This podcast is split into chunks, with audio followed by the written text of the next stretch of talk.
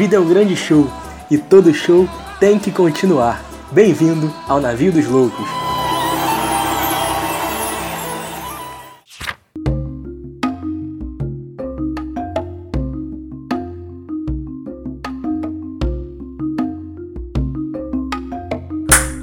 Beleza. Fala comigo, galera! Que acabou de quebrar um protocolo nosso, iniciando um beleza depois da palma, que é o nosso sinal aqui para onde ninguém fala mais nada para eu iniciar o nosso querido episódio. Chegamos aqui com um tema de extrema relevância para vocês, mais uma semaninha do Navio dos Loucos tocando no seu player. Vem com a gente, vem com a gente que esse episódio vai ser bom demais, muito pertinente, muito necessário.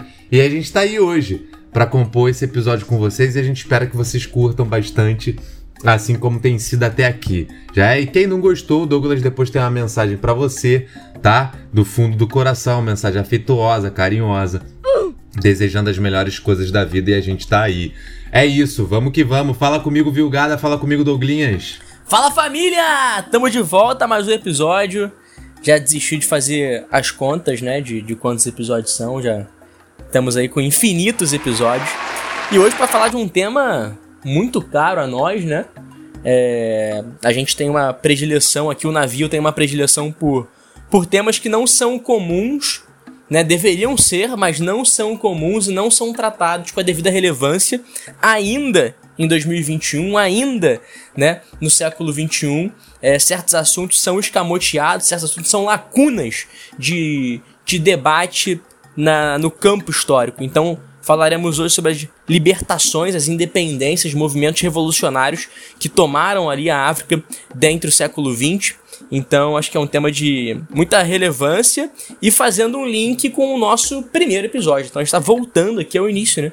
Porque lá nosso primeiro encontro falar de imperialismo, né? Uma coisa meio piloto ainda, né? A gente não sabia como é que ia ser, não, a gente não roteiriza porra nenhuma, a gente só lê e faz um, uma discussão. Às vezes nem faz, fica falando de futebol, né? Então, tudo começou lá em imperialismo e hoje a gente está trazendo, é, de certa forma, uma continuação. Né? Os movimentos que vão se voltar contra o imperialismo, vão se voltar contra a dominação europeia é, na África. Eu diria que a gente está fazendo como algumas, é, alguns elementos religiosos e ritualísticos em tradições Yorubá, Banto e Jejinagoa, uma leitura de história circular e não linear a Olha europeia. Né? Aqui é o Douglas. É, e eu espero que esse episódio ele seja um episódio que, como de costume, a gente traga um conhecimento que você não teve, ou porque na época de escola não tinha maturidade para prestar atenção, ou porque prestou, mas não entendeu, ou porque o assunto não foi falado porque não teve tempo. E esperamos que a gente continue nesse projeto de trazer consciência política, social, cultural através do estudo da história, que é, afinal de contas, a melhor de todas as ciências e quem discorda vai tomar no cu. Aqui é o Douglas. É, isso aí, muito bem, muito bem. Sempre do melhor jeito, viu, Gada? Vem aqui, qual, qual o nome do teu quadro, do teu momento? É. Como assim do meu quadro? O que, que é não, isso? Meu quadro? Não, não, é você que é faz o meu aí... quadro? Não, cara, dos alôs, cara. Não é você que, que comanda aí o, o show com a galera? É o alô, alô, momento Big Mix da vida dos loucos. É o momento que Ah, eu... entendi. Dance sem parar, Big Mix remete à minha infância, remete a, voltando com meu pai no saudoso golzinho 90, né, voltando da escola dele que ele trabalhava no Rio das Pedras, e aí 4 horas tinha o Big Mix, depois de 5 às 6 tinha pagode, não, minto, acho que era de 4 às 6 Big Mix, de, 5, de, de 6 às 7 era pagode, ali a coisa derradeira, porque 7 era a voz do Brasil. E o seu, terrível. E o seu ouvido, caro ouvinte, caro ouvinte, virou pinico nesse momento, né? Não, Pequenos segundos de, de do amigo vislumbrando uma infância distante. Eu acho que o ouvinte se interessa pelas nossas vidas. Isso, é o ouvinte tá lá toda que... sexta-feira vendo cenas lamentáveis, da mesma forma como você descreveu Ai. a tua infância aqui. Vai lá. Vamos lá, galera. Ouvinte no ar. É, alô, alô, momento aqui, alô do navio. Então, vou começar aqui pelo Eric Douglinhas. Eric foi teu aluno no Miguel Couto Tijuca. Onde vende o audiobook do Douglas. Olha. Então, fica tranquilo, Eric, que a gente já tá providenciando, vai ser o nosso primeiro produto lançado aqui pelo navio, com selo NDL de qualidade. Ah, já antecipa. piada, piada, piada interna total agora, beleza. Eu- Eu vou insistir nesse lance do. Os ouvintes gostam da nossa vida pessoal. E o próximo comentário é de novo pro Douglinhas. Douglinhas, você é um tesão. Então não só se interessa pela nossa vida, nossa vida pessoal, também como nossa vida, né? Quase que. Uma, é- essa mensagem dada no, no- num contexto fora da pandemia, a gente dando aula ao vivo e tal, ela. Eu boto fé. Eu, eu boto fé, não, eu boto fé. Eu acho que Mas- tem o seu lugar. Só pra deixar claro que é um parceiro do Douglas, tá? É, companheiro de profissão, inclusive. O Atos, Douglinhas. Tu falou que tá fazendo histórias, né? Foi meu aluno e hoje é colega de profissão e amigo. Grande abraço aí ao Atos e ao Eric. Vamos pensar esse audiobook de diversas maneiras, inclusive a promessa do curso de literatura russa que eu prometo há um tempo e, e nunca sai do papel. Um dia sai, mas são várias ideias também. E né, sobre a- o outro elogio, eu fico feliz pela amizade das pessoas que têm a cara de pau de mentir abertamente dessa forma, apenas para elevar a autoestima dos companheiros. O nome disso é consciência de classe. Muito bom. Dá uma, uma volta desgraçada só, só pra disfarçar o, o Isso aí próprio é desconforto. setinato, rapaz. Isso aí é setinato. É, bom, vou citar aqui um, um grande amigo nosso, que é nosso ouvinte aí. É um dos responsáveis por essa amizade, de certa forma, que ele vai ficar super orgulhoso de ouvir isso. Felipe Bezada. Ele fala aqui sobre a lei de Gil. Olha aí, Bezada. Vale tudo, né? Olha aí, vale, tudo. Inclusive, dá o cu também. né? Vamos superar essa coisa homofóbica da lei de Gil, vale tudo, né? Então, tá superado aí, Bezada, a lei de Gil. Pode, vai, printa esse áudio, recorta pra fazer suas Bezada, piadocas comigo. inclusive, que posta diversas fotos aí no, no, no perfil dele do Instagram, interessantíssimas. Eu sugiro a todos que, nesse momento que vocês deem uma pequena pausa no episódio, entrem em arroba Felipe Bezada. Tá lá o Bezadão, malhado, morenaço, né? Com. Bom, enfim, sem entrar em mais Sugar Daddy detalhes. total, né? O cara tira onda, meu irmão. Sugar Porra, Daddy sabe total. muito. Ó, Tamo junto, pesado. vou citar aqui de uma menina muito especial pra nós. Fiquei sabendo, inclusive, que ela arrebentou no Enem. E não é surpresa alguma, porque é muito talentosa. Fala pro Gus que ele é um presente na minha vida. Opa! Eduarda Febroni. Febrownie, Dudinha, tamo juntão. Excelente. Agora, continuando aqui na vibe Fator, dois comentários do brother Luiz, né? Que no Grande Instagram Luiz. é easy.frog. Já falei com o Guzmão Viug que era um EP sobre a propaganda nazista. Luiz, isso aí é mole, tá? A gente tá fazendo aqui um negócio pelo PayPal, que pra você conseguir o teu episódio é só você depositar uma certa quantia. Pro- episódio pro- propaganda, né? Entrar em É. algum canal no YouTube hoje, né? Tá Não, sendo- estamos zoando, Não, amigo. tô- Acho tô que zoando. em algum momento a gente vai, vai abordar esse tema com mais calma. E o outro é: Bolsonaro tá coçando o cu com o serrote hoje. Tá, aí ok? uma frase que é atemporal, né? acho que ela vale pra qualquer momento. Tirando o momento que ele foi eleito, eu acho que tá Grande valendo. dia. Grande dia. Agora, para felicidade do Douglinhas, Samuel Underline Senec, nosso filósofo aqui que interage bastante com a gente, pau no cu dos liberais. Ah, isso sim. ah, Então, Olha o consenso aí. eu, eu posso quebrar aqui uma parede, porque o, o, o, o Senec. Pô, pô, vou quebrar a parede, não deveria fazer. A gente combinou uma coisa, eu vou fazer outra. Porque ele, ele vibrou com o episódio de pré-socráticos. E aí você, nesse momento, deve estar se perguntando como assim? O que, que tá acontecendo? Sim, somos todos amigos do The Flash, ele voltou no tempo. E, pô, eu tava com, com o celular perto na hora. Mas o The E- Flash só é rápido, ele não volta no tempo. Ai, ai. porra. Ai, Davi, Davi. O nosso editor, Pode que é um sacanear à vontade. é, o, o momento é teu. Errou feio, errou feio, errou rude. É teu, Fica à vontade, Davi. Fica à vontade, tá? Ai, que burro, dá zero pra ele. Pode brincar. É... Enfim, voltando ao que eu estava falando aqui, e o, o Samuel, pô, muito maneiro, ele falando, comentando, quase que ali fazendo um real time, né, com a- no, no inbox do navio, comentando o episódio dos pré-socráticos. Real Tamo Time é junto, só pra, Samuca. pra galera entender, galera que não fez o Wizard, é em tempo real. Isso, Ah, isso. não, beleza. O famoso TR Maraca. Não, que bom que eu falei isso, porque, né, não tinha paralelo em português, né? Mas eu consegui te ajudar. Que bom. Obrigado, amigo. Sem você, estaria perdido mesmo. Mas o Samuel ele não parou aí não, tá? Tem mais um aqui, ó. Deixo o meu vai se fuder ao governador do estado do Paraná, esse grande hipócrita e imbecil. Tá aí, ó. Ah, Deixa o nosso então, Samuel. Vontade. Coletivamente, né? É, tem mais, tem mais, gente, olha só. É, Samuel. Samuel, ó, perdão. Tava aqui no, empolgado no Samuel. Salvador Urso. Grande Salvador. Nosso parceiro de matemática. Todos os episódios, manda um salve aí pra Araraquara, São Paulo. Abraços. E também tem mais um aqui. Sou matemático e curto história. Cheguei no navio pelo episódio do, do Sapiens e já ouvi todos os episódios. E é isso. Deu valor, né? Deu valor, né? Deu, Chegou o amigo ficou- deu valor. Fidelizamos, né?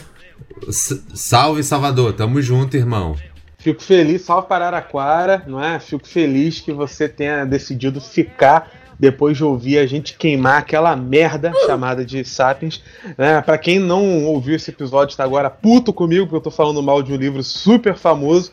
Escutem o episódio, episódio 4, não é? Eu acho que é o 4, que é o nosso episódio sobre Sapiens, que é um episódio que a gente teve que gravar duas vezes, não por nenhum problema técnico, porque a primeira a gente estava com tanta depressão pelo livro que a gente leu que a gente não conseguiu fazer o episódio render. Então a gente teve que gravar de novo depois de ter tomado o Rivotril para poder gravá-lo. E aí ele, ele vai pra falar o mesmo. é, é, é, é, sobre ainda o ódio aos Sapiens, né? Recentemente viralizou uma foto do, do Durval aí no- nas redes. E onde ele disse o seguinte: a pandemia foi sucesso científico combinado com fracasso político. Capacidade dele. Pô, não dá nem, dá nem pra Esse falar. aí foi o dá Leandro nem pra Carnal falar. ou o Luciano? É, o. co- É, exato. Dá nem. Pô. O ato foi o. Cortella. Esses caras devem ter um grupo do WhatsApp, não tem não? Pra bolar essas obviedades que eles falam com, com um tom intelectual pica. Tinha, um- tinha uma ó, página do Facebook aí- que era aí, só assim, de tem- obviedade do carnal, que era sensacional. Cara, muito bom. Aí sim, eu boto fé numa página como essa. Ó, mas E- tem mais, hein? É, Esse lá, episódio lá. bombou de, de alôs aqui. Tem, o, tem a Mari, Mariane Alves. Grande Eu- Mari. Eu, gosto que ela bota com E e X, que fica bem carioca. E esse aqui é sensacional. É verdade que o Douglas vai vir pelo PCO em 2022? Com certeza. PCO, inclu- Douglas vai vir como grande defensor do Neymar e defensor contrário do imperialismo praticado ao nosso grande jovem Ney. né? Cara, na verdade, essas conversas existem, tá? Isso aí não, não tá descartado. Mas o problema é que eu e o Guzmão, a gente tem o passe do Douglas. E a gente só negocia com o Oscar, né? Mas o PCO tá tentando aí umas propostas, um- umas parcerias não, com não, a gente. calma aí. O umas Oscar é- pontes com o menino Ney. A gente E- negocia com o Oscar, mas a gente já negociou com a Liesa. Inclusive Viúg aí, que é Não, altamente aí- dependente desse passe. É, exatamente. É, porque aí é outra instância, né? Outra instância. Tô A falando aqui, distância do tipo, é, Ah, não ia falar uma besteira aqui. Mas enfim. é. não, não irei, vem, não irei, não irei me- nem, nem me alinhar ao PCO de nenhuma forma, nem vir como candidato a nada. Fico feliz pela sugestão. Né? Feliz eu acho que é só modo de dizer. Mas né, fico bastante satisfeito com as mensagens direcionadas à minha pessoa. Que esse é, é, é, vagabundo desse Matheus Diogo está lendo aí. Que tem as mensagens que são pra ele que ele pula, né? Ou acha que é. Ok, é isso aí. Ó, tem uma aqui, ó. Do João O Pedro, que sempre interage com a gente também. Vem cá, e a história desse tal de Lula com os direitos políticos recuperados? Salve pra Nova Iguaçu S2. Fala aí. Rapaziada de New, New Iguaçu City. É isso aí. Grande parceiro aqui, 20 minutos da Pavuna. É verdade. E, e o homem tá na pista, né? Não tem jeito. companheiras, companheiros. Possa fazer qualquer tipo de manifestação política, afinal de contas, não é? É, Temos imparcial. parceria com editoras, aquela coisa toda, Lula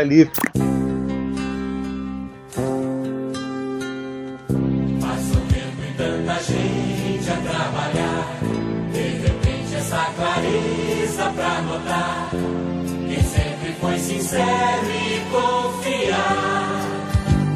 Sem medo de ser feliz, quero ver chegar Lula lá. A gente não pode fazer nenhum tipo de propaganda de ninguém preso Lula e nem podemos, não é, sugerir nada para ninguém, somos completamente. Imparcial ao caralho, vamos falar. Negócio de imparcial, de neutro quando o assunto é política. Inclusive, tem gente muito boa aí que eu sou fã falando merda nesse sentido. Uma cantora baiana, super né, de sucesso, né, que eu não gosto de politicagem porque ela é muito neutra. Vai tomar no olho do seu cu. Neutra é um cacete. Não existe neutralidade quando o assunto é política. Você escolheu um lado e tá com vergonha de falar. A gente Ivete aqui não tem isso? vergonha nenhuma.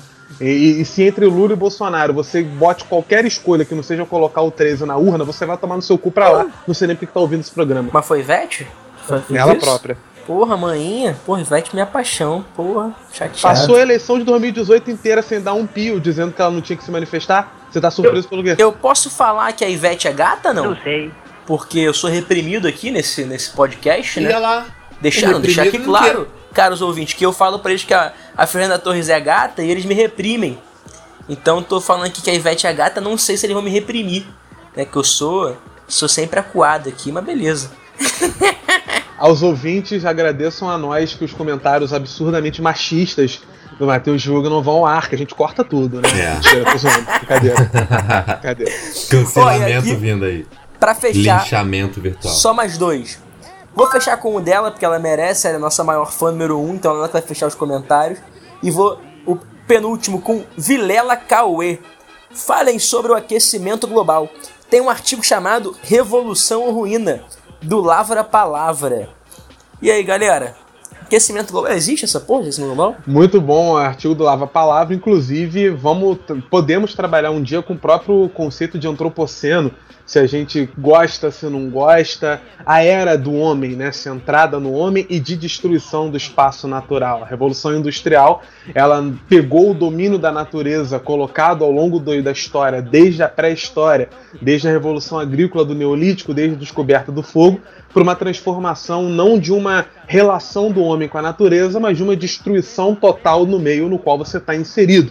É um domínio é, extremamente predatório. E não tem como falar disso sem falar dos avanços do grande capital. Se eu tenho um mundo com recursos finitos e eu tenho um sistema econômico que acredita na infinitude de tais recursos, ou pelo menos age irresponsavelmente nessa toada, o resultado é que uma hora a bomba estoura e estoura de várias maneiras diferentes. Quem vai explodir, no entanto, não é quem está no topo. Quem vai explodir é quem está na base. Então é um assunto que um dia a gente pode conversar de uma maneira ou de outra, sim. Faço gosto.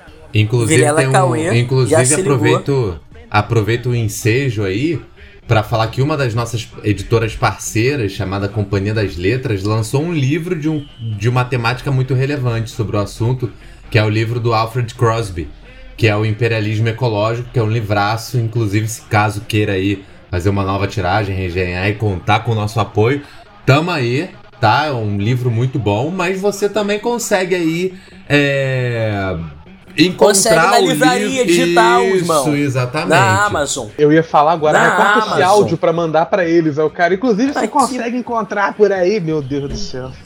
É. Você consegue aí por outros meios que não os meios convencionais é, ter algum tipo de acesso a esse livro, que é muito bom, né? Era isso. Tamo Bom, junto, e Pra Vilela. fechar, chave de ouro, coisa linda. Ela que é a nossa maior incentivadora, tá presente em todas as nossas lives, em todos os nossos posts, curtindo, pedindo quando atrasa o episódio. Ela tá sempre presente, maravilhosa.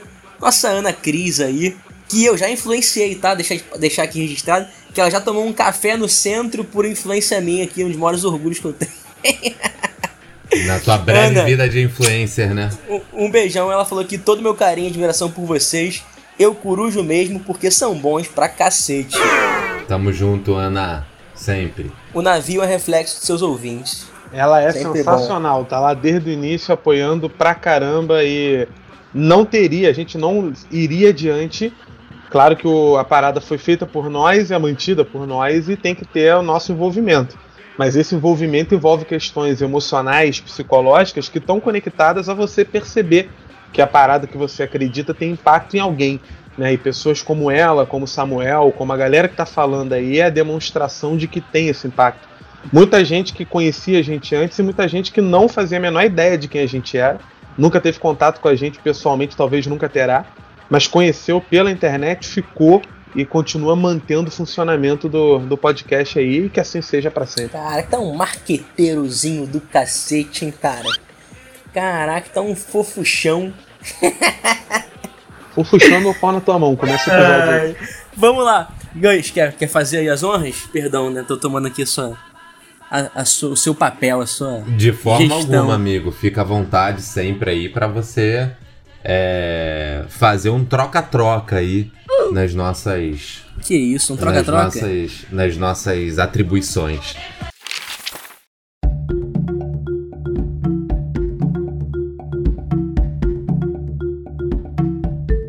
Não, é, é- é isso, assim. Vamos, vamos começar o nosso episódio aqui. Um assunto importante, né? Como a relevância, viu que o Douglas já trouxeram aí de maneira brilhante o porquê de nós trabalharmos é, temas como esse, as lutas de libertação, tanto apenas tanto do ponto de vista de um processo histórico, que é importante da gente pontuar, que é o meio pelo qual vou começar e vou introduzir o assunto, quanto também pela ideia de, de lutas e das suas, das suas particularidades, das suas questões, das suas violências, das suas estratégias, que nós vamos tentar traçar aqui no episódio de hoje, né? É, inclusive, viu, viu que aí tem alguns algumas alguns historiadores interessantes que ele pesquisou, acho que daqui a pouco ele vai compartilhar com a galera. É, mas vamos lá. Ah, eu começo aqui o nosso assunto falando, to- tomando como, como base de construção da nossa ideia o pós Segunda Guerra Mundial, onde você vai ter uma reestruturação do mundo ocidental que vai trazer uma série de fatores que vão impulsionar diretamente os planos de independência.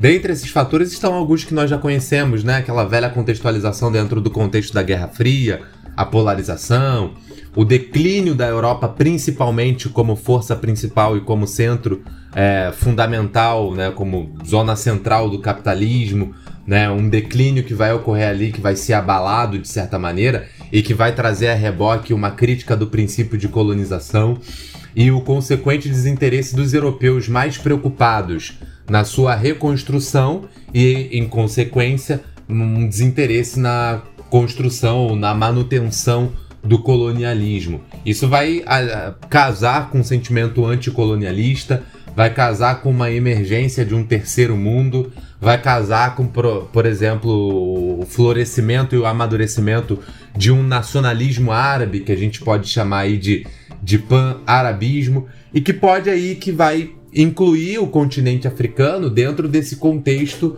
onde tanto a África quanto a Ásia, esses dois continentes, estarão é, tendo grande influência. Principalmente no que diz respeito a uma África negra, né? Porque a gente pode operar aí dois recortes fundamentais. A África da Península Arábica e a África subsaariana, né? A África negra.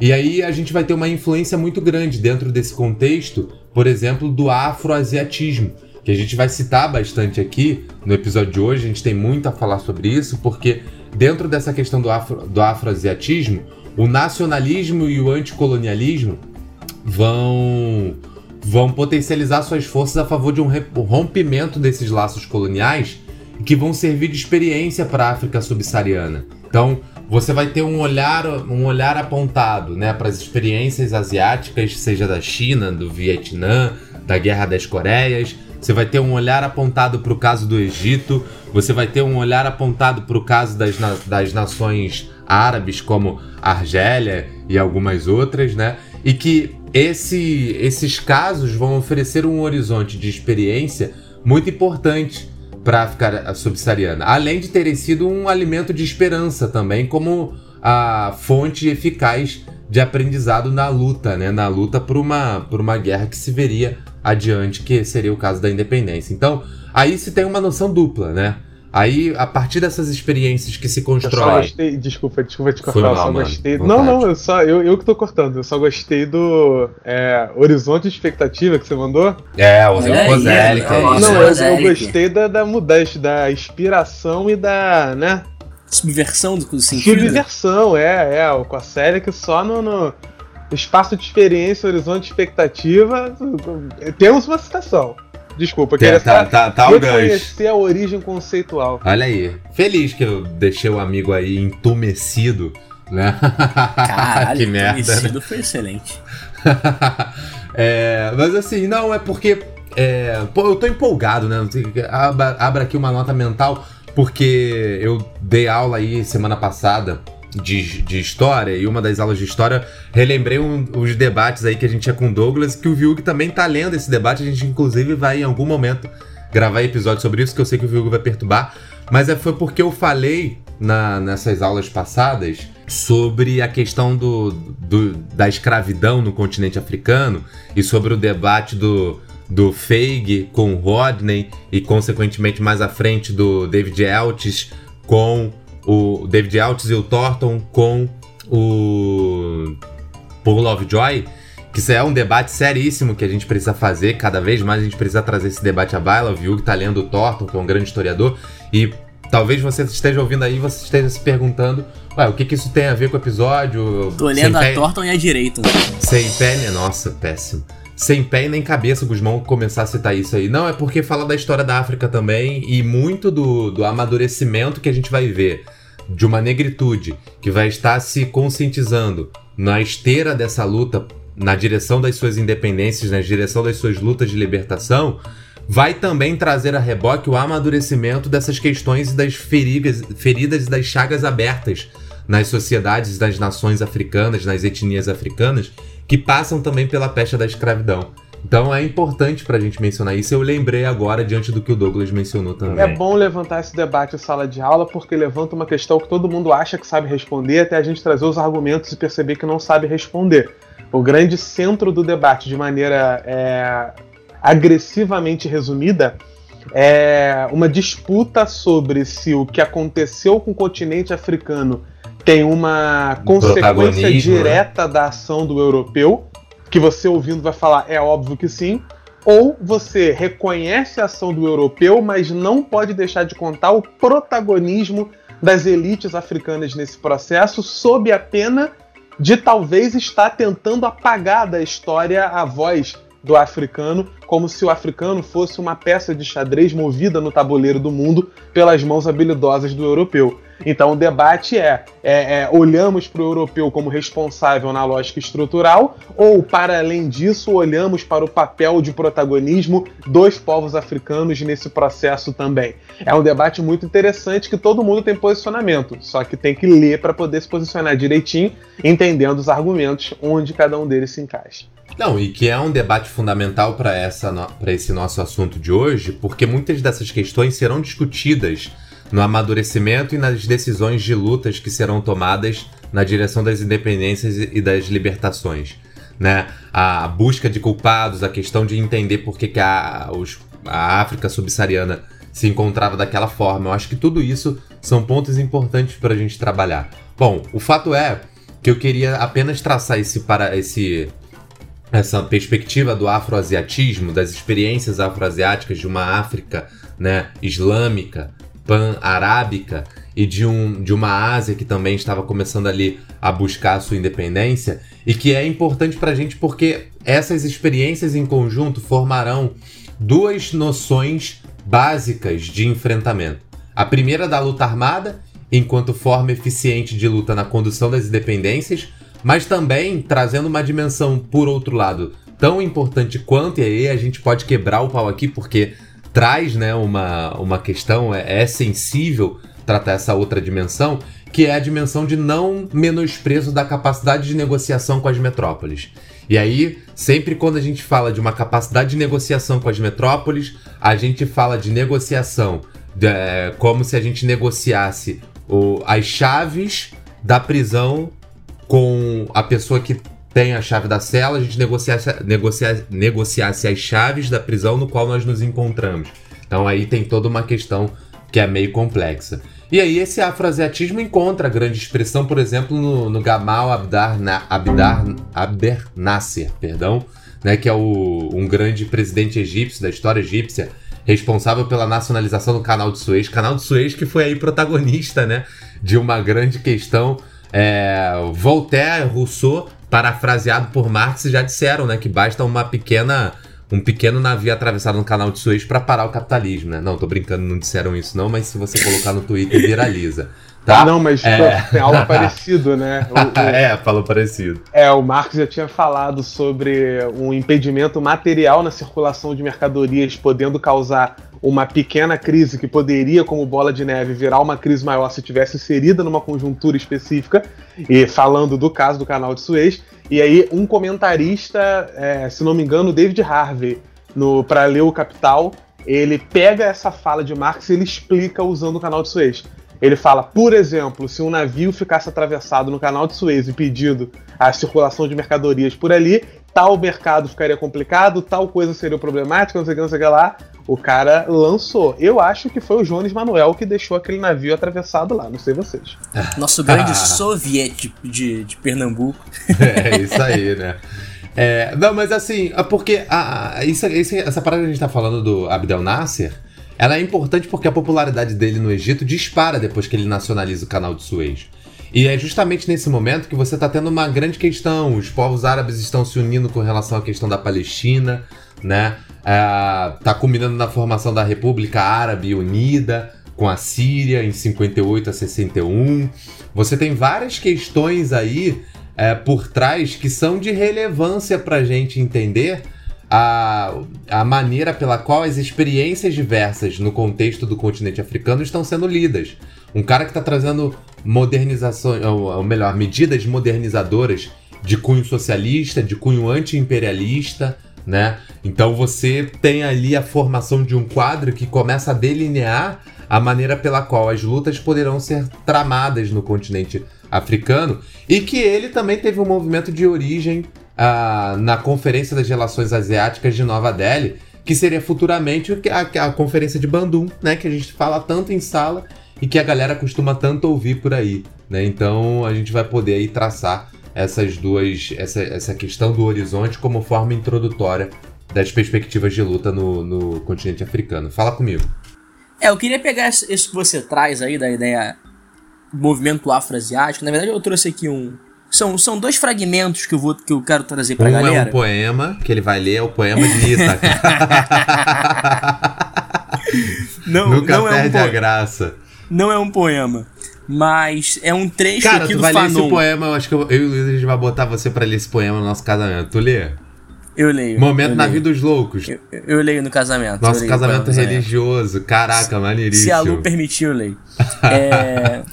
ma- poema de Ítaca, inclusive. É isso, por favor, com certeza. Em Mas é um grego, texto- em grego com Douglas tá traduzindo, pronto, formou. Em grego com Douglas traduzindo, sensacional. Muito bom.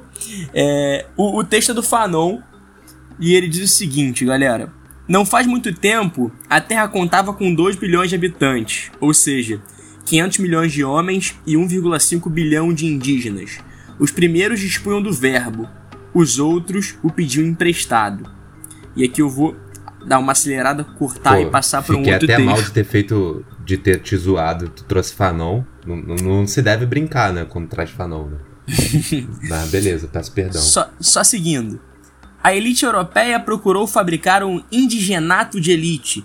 Selecionavam-se adolescentes que tinham sobre a testa, marcados a ferro, os princípios da cultura ocidental e a boca recheada de mordaças sonoras, belas palavras pastosas que se colavam aos dentes. Após uma breve estada na metrópole, eram enviados de volta truncados. Mentiras ambulantes, nada mais tinham a dizer a seus irmãos. Estes faziam eco. De Paris, de Londres, Amsterdã, lançavam as palavras Partenon, fraternidade. Em alguma parte da África, da Ásia, lábios se entreabriam. Tenon, nidade. Era a idade de ouro.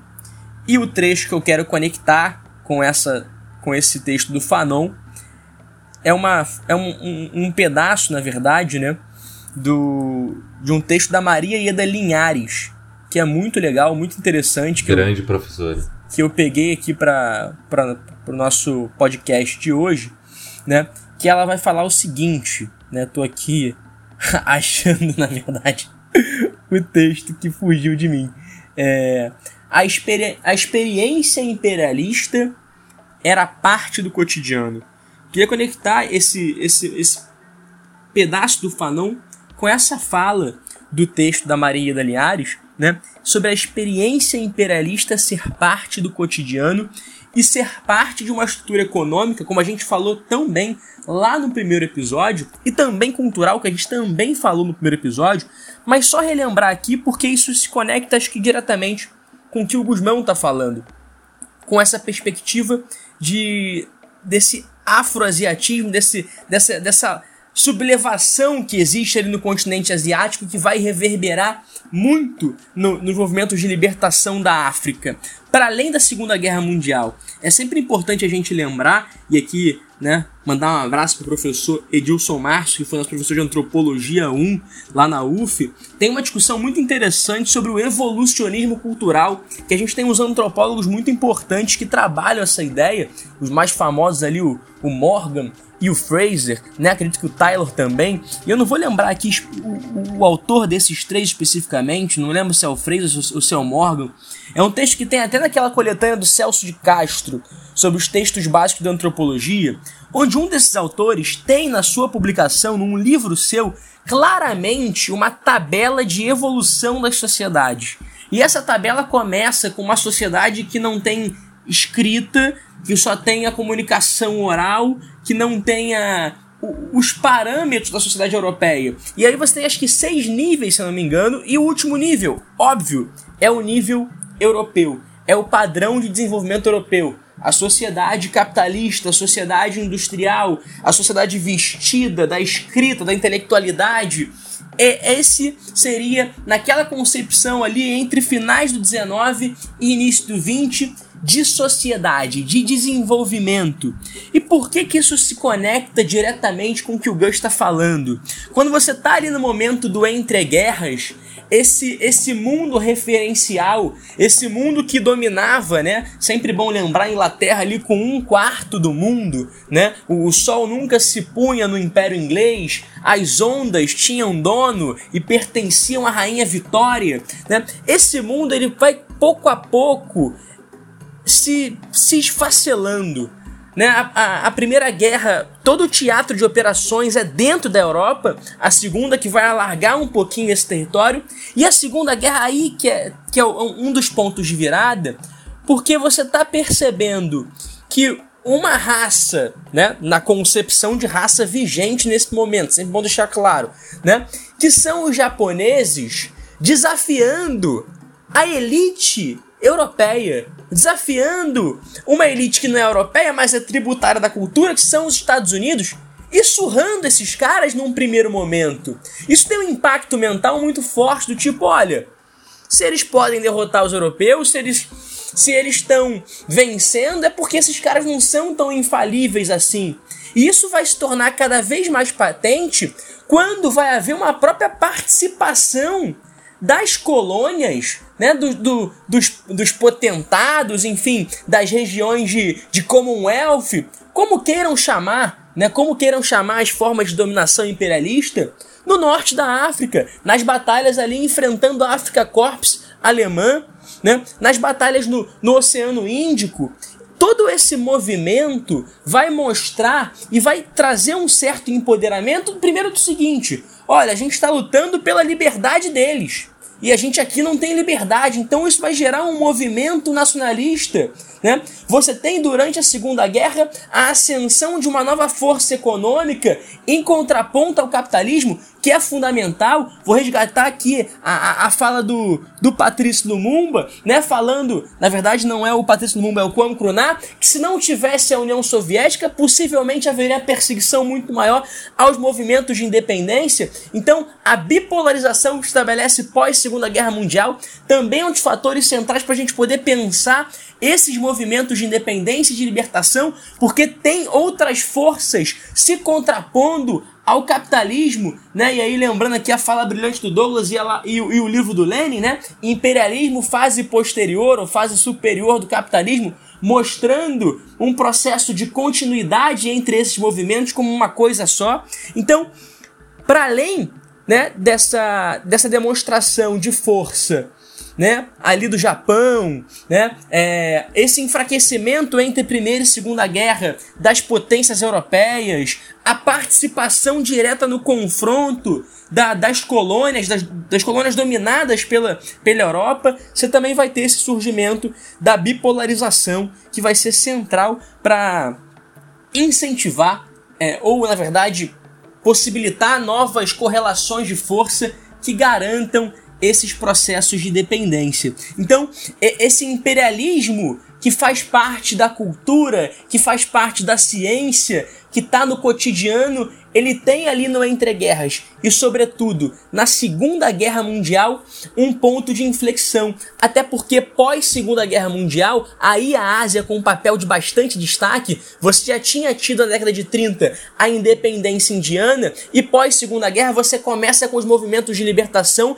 na antiga região da Indochina. Então você vai ter, por exemplo, a liderança comunista do Ho Chi Minh no Vietnã, você vai ter em 49 o triunfo dos comunistas frente nacionalistas na China. Então, há todo um movimento de luta armada, de sublevação, de independência de uma raça que naquele momento ainda é considerada inferior frente a essas potências. Então, tudo isso vai contribuir para que haja uma virada, né? Claro, também tudo isso se ligando ao pan-africanismo, corrente intelectual entre final do 19 e início do 20, que vai permitir esse movimento de libertação na África.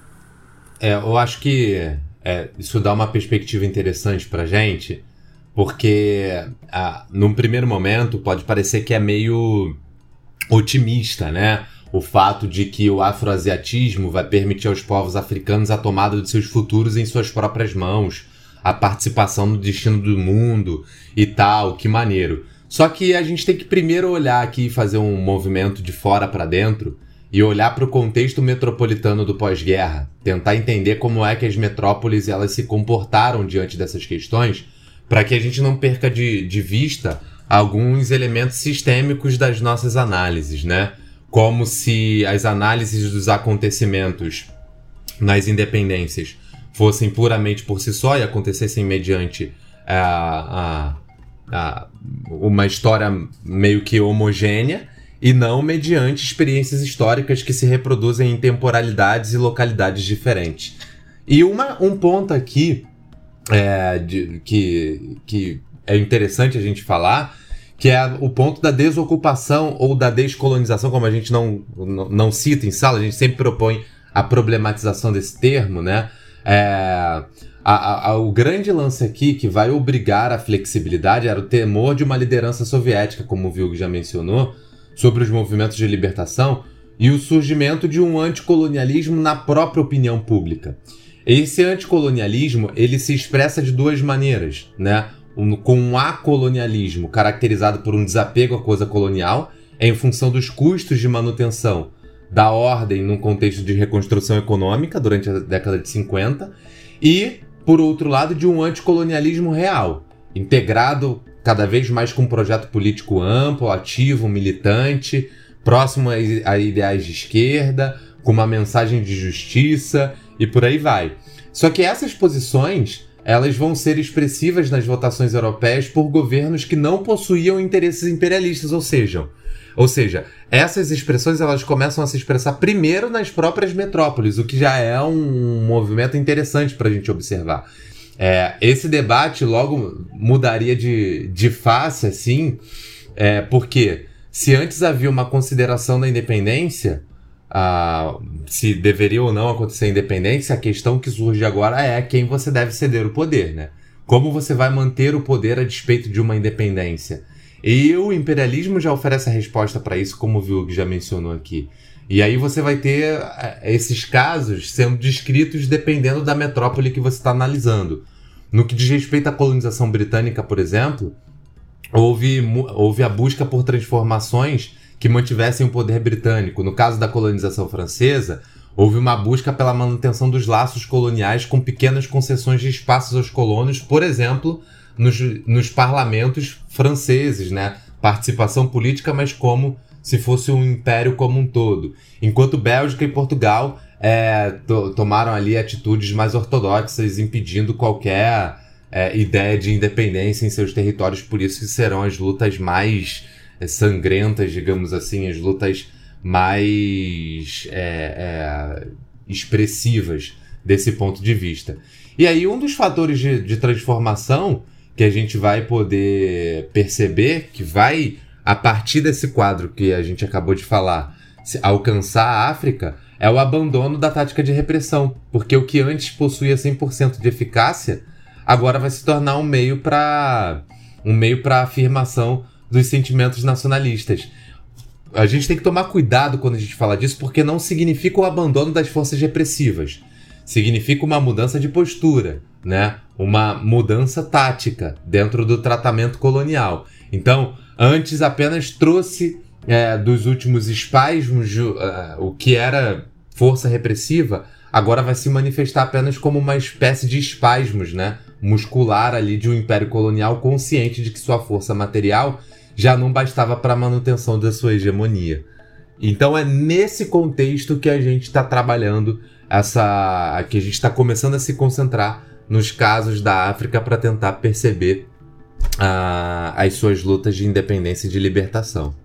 É esse contexto introdutório, digamos assim, que é importante para a gente considerar uh, debate, para a gente considerar a questão econômica, questão política, questão intelectual que é fundamental para a gente aí no episódio. Bom, eu acredito que é, a gente precisa, quando a gente está analisando a questão e olhando toda a questão do contexto e percebendo a importância de diversas lideranças que já foram citadas aqui, como Kwame Nkrumah, como Nelson Mandela, que não foi citado, é, como a presença de Tomás Sankara, de Nyerere, de Amilcar Cabral, de Agostinho Neto, de tantas outras lideranças importantes da luta anticolonial, seja ela sob uma bandeira de um panafricanismo namorando mais com uma lógica liberal, seja de um panafricanismo inspirado por uma luta mais marxista.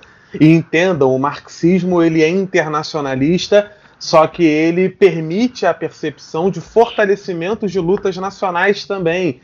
Né? Você vai ter essa leitura na literatura marxista com o próprio Marx e Engels, estudando a questão da Polônia e demonstrando que o nacionalismo em luta ele é diferente do nacionalismo oficial. A luta nacionalista ela vem de uma negação. E é o que a gente vai ver na América, é o que a gente vai ver na África, é o que a gente vai ver na Ásia. É claro que as fronteiras políticas do país são definidas pelos mapas que foram desenhados pelos europeus. Não, não no Congresso de Berlim. O Congresso de Berlim não é a partilha da África, isso é uma mentira contada pelo livro didático. O Congresso de Berlim é um encontro para ratificar as divisões que já existiam, desenhando-as no mapa, e um acordo tácito comercial entre as grandes potências para manter os rios Congo e Níger livremente navegáveis, mesmo quando tivessem guerra. Mesmo na guerra, o comércio continuaria. Mesmo na guerra, a lógica econômica não seria prejudicada, seria a ideia trazida pelo Congresso de Berlim. Apenas a Bélgica sai com o território do Congresso de Berlim, que é o Congo belga, um dos casos mais horripilantes da história do colonialismo na África, é, e que vai trazer algumas figuras importantes para nossa conversa. Só, só, só um adendozinho, Douglas, 10 segundinhos. Nosso primeiro episódio aí, estabelecendo um tipo de conexão. Primeiro episódio do qual a gente se orgulha muito, a gente tem muito muito, muito orgulho de ter feito ele. Se você não ouviu, vai lá depois, dá uma olhada, porque o episódio tá, é especial demais pra gente. É isso, só queria mencionar. Sim, sim. E, e eu queria deixar claro um incômodo que eu tenho com alguns autores que usam o elemento da negociação como uma chave para deixar claro que nem tudo foi luta. E eu acho muito complicado, porque eu acho que é possível falar da negociação deixando claro que a própria negociação era uma que luta. É a luta né? Por exemplo, não, a Inglaterra não decidiu fazer tal e tal coisa. O que a Inglaterra decidiu em Gana, o que a Inglaterra decidiu na antiga Costa do Ouro, o que a Inglaterra vai fazer com Kwame Nkrumah, ou o que a Inglaterra vai fazer com Nelson Mandela na África do Sul, não é uma negociação pacífica de gente boa. Ah, mas o que aconteceu na, na, na, é, na colônia inglesa em tal lugar o problema não é a Inglaterra tomando uma decisão para a África inteira. Cada colônia vai oferecer um desafio específico que tem ligação com a lógica econômica. A França, por exemplo, vai tratar Senegal de uma maneira e a Argélia de outra. Vai lá na Argélia falar que a luta foi negociada para ver o que vai acontecer. Chega lá para um professor de história da Argélia e fala que a luta foi negociada. Fala para o Franz Fanon que a luta na Argélia foi negociada. Então acredito que para além da questão da negociação, que a gente tem que falar e vamos falar, essa negociação que em geral era acordo feito com elites, não vai nem apagar a luta que vem de baixo e nem vai fazer com que essa luta seja menos importante para a libertação daquele país. Porque a discussão que a gente faz em sala de aula sobre descolonização, que é o termo usado no livro didático, versus luta de libertação é esse. Mesmo quando houve uma independência acordada por contrato com o país colonizado, colonizador, é, dando um passo atrás, reconhecendo que não tinha mais estrutura para ali ficar, a dominação imperialista continua culturalmente falando, politicamente falando, por áreas e zonas de influência. E, para além disso, o acordo de independência não significa nem o silenciamento das lutas é, pela libertação real e nem a, a, percepção de que as lutas anteriores ao acordo não tenham influenciado na feitura do próprio acordo. Vamos olhar para o caso do Quênia, Jomo Kenyatta, o levante dos Mau Mau. Então, é, é, o elemento da luta vai ter que estar presente em todas as instâncias de todas as análises. Mesmo quando a gente estiver falando aqui de acordo, mesmo quando a gente estiver falando aqui de negociação, mesmo quando a gente fale de uma escolha da metrópole em dar um passo atrás para não perder mais dinheiro, não se esqueçam de que essa escolha só é feita pelo medo do prejuízo que uma luta armada acarretaria eventualmente. Ou seja, a luta fez parte em todos os âmbitos, em todos os países, em todo o continente.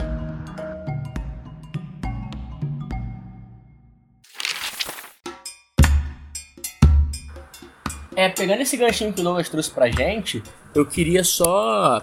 A Maria Ieda Linhares, ela traz uma definição. Na verdade, ela traz uma reflexão acerca da, do termo, né? É um livro contra a metrópole? A luta contra a metrópole?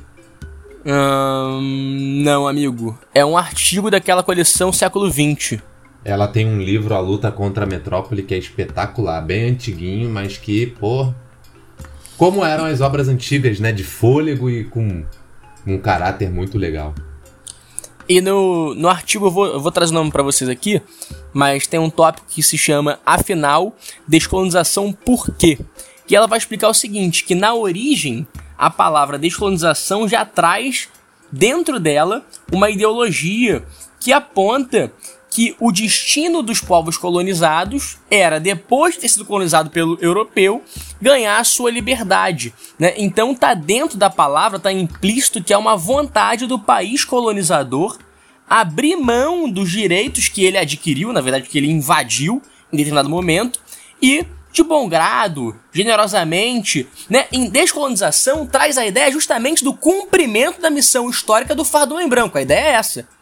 Porque você colonizou e agora você percebe que a sua missão foi cumprida e, portanto, você pode realizar um processo de distensão. Seria essa a ideia, né? E aí ela continua dizendo o seguinte, que generalizar esse termo implica, de alguma forma, manter uma interpretação eurocêntrica da história. Na, na seguinte perspectiva, na noção de que a Europa é o único lugar capaz de produzir uma história ou de elaborar uma história porque os outros não têm uma história, tem uma história que gravita em torno do que fazem os europeus. Não tem uma história e nem um passado e nem um futuro a ser elaborado. Agora, acho que o ponto central, e aí por isso a gente sempre é, explica é, é, é, é esse debate no início das aulas de, de, libertação, né? Porque é aquela. aquela hoje está muito em voga isso, né? O pessoal sempre fala essa merda com, com convicção. Ah, hoje tudo é política, tudo é muito chato, né? Não, imbecil, não é que hoje tudo é política, tudo sempre foi política, né? Só que você ignorava isso durante muito tempo. Aí agora você fica estarrecido, né? Porque tudo se debate. Que bom que tudo se debate, né? Concordo que possa ter muitos debates imbecis e mal feitos, mas né, é importante que as coisas se debatam, que a política seja algo cada vez mais presente e mais vivo no, no nosso cotidiano. Mas o, o, o encerramento da, da Maria é muito foda, porque ela fala o seguinte: Agora eu vou ler, vou citar literalmente ela. Na realidade, como processo histórico de grande envergadura, a descolonização não foi ainda concluída, no que ela poderia significar em termos de bem-estar e autodeterminação dos povos que viveram na órbita do colonialismo. Ou seja, esse processo está em voga, esse processo está em curso. A libertação não foi feita de maneira completa. A libertação continua sendo buscada, continua sendo feita, continua sendo disputada, né? Porque a história, ao contrário de que uns e outros pensam, não teve, não tem e não terá fim. É, falando do processo geral de colonização da África, né, as colônias da África elas não eram só terras de imigração e de colonização, eram também territórios conquistados, governados por governos estrangeiros.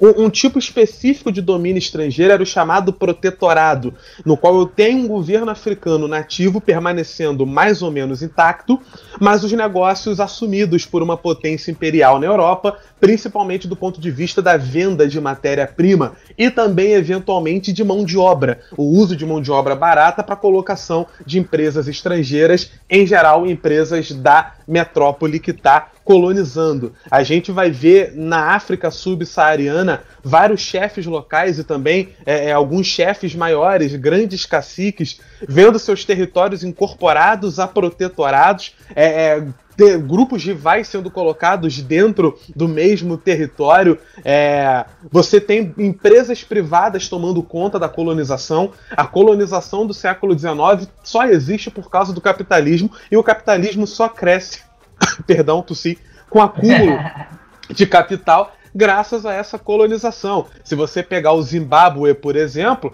o Zimbábue era governado por uma empresa privada, não era um governo é, é, da Inglaterra que governava. Quem, é, quem governava o Zimbábue era uma empresa privada que, inclusive, pagava uma equipe de segurança para poder armar a população local, virando um contra o outro. Então, eu tenho uma empresa, eu tenho a lógica do capital. Moçambique, até os anos 40, era uma empresa privada que tomava conta, porque Portugal estava mais preocupada com Angola, porque via mais potencial em Angola foram olhar para Moçambique depois de maneira distinta, porque encontraram ali insumos que não tinham encontrado antes. Relembrando que Portugal é um país pequenininho, por isso viram a necessidade ali de focar em um é, é, e não apenas é, é e não em todos, melhor dizendo.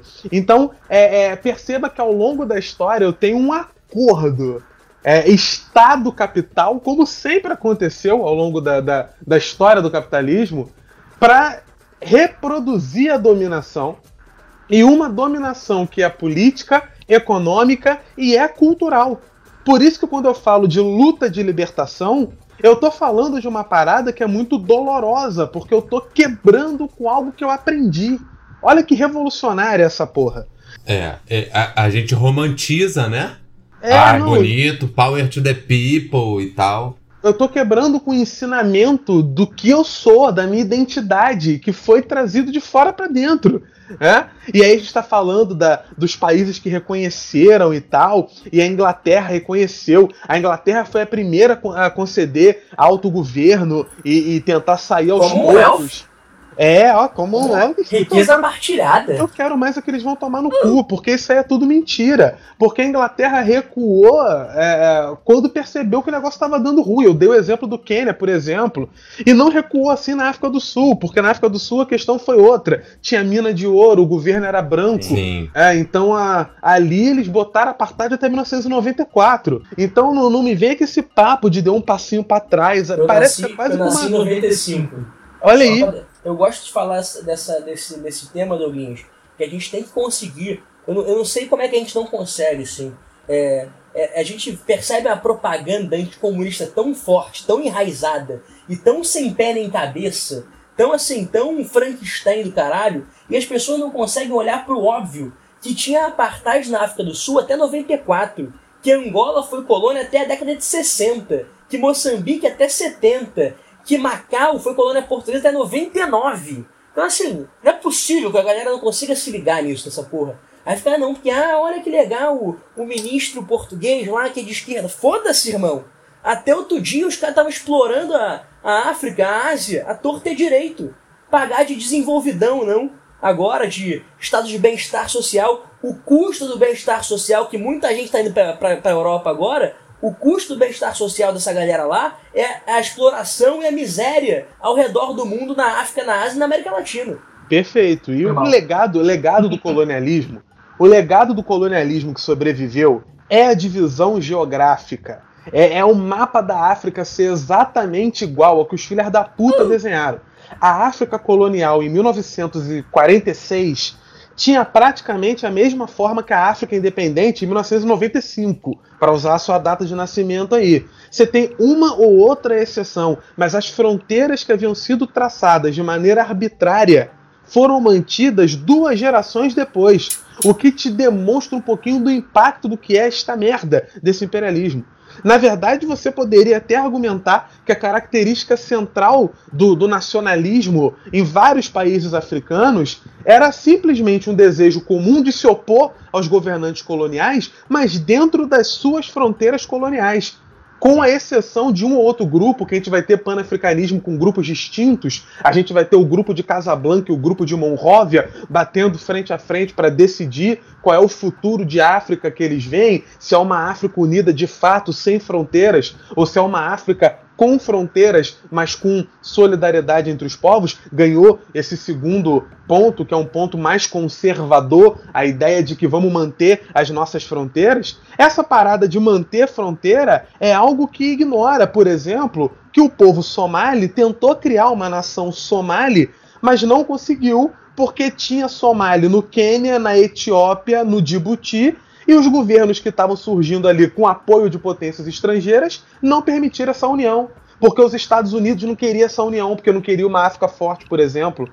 Então você percebe que, é, é, é, mesmo quando foi tentado fazer esse encontro, o que você chama de Nigéria hoje tem povo Ibo e Yorubá, que eram tribos rivais, com conhecimentos completamente distintos, e estão lá convivendo na mesma realidade e estão convivendo na mesma realidade do país de maior população da África e que tem um nome que é um nome racista.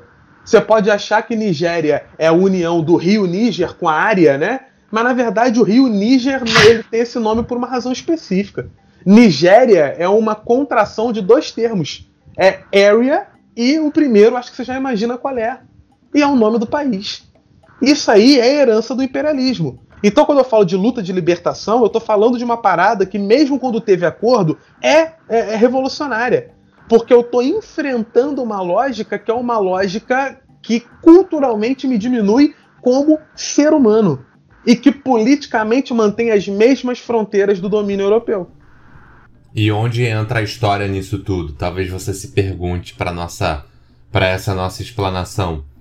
O fato é que algumas obras intelectuais, políticas e econômicas entre as elites africanas que falam sobre a desocupação, vamos então usar esse termo, é, são bem conhecidas e demarcadas. Só que há uma lacuna muito grande que precisa ser preenchida e que eu acho que é interessante da gente buscar aqui, que é a da história social, que nesse momento cumpre um papel bem bacana, que é o da história das práticas populares, do cotidiano, dos movimentos, que se encontra quase que a ser desbravada um pouco do que o professor Luiz Antônio Simas aí faz hoje no Brasil, pesquisando festejos populares, né, carnaval, samba, festas e por aí vai, tentando perceber na, no entroncamento da cultura com a sociedade formas de resistência, formas de ressignificação da vida, é, como ele mesmo diz aí, as encruzilhadas de conhecimento e por aí vai. Como a gente percebe isso lá, naquele contexto?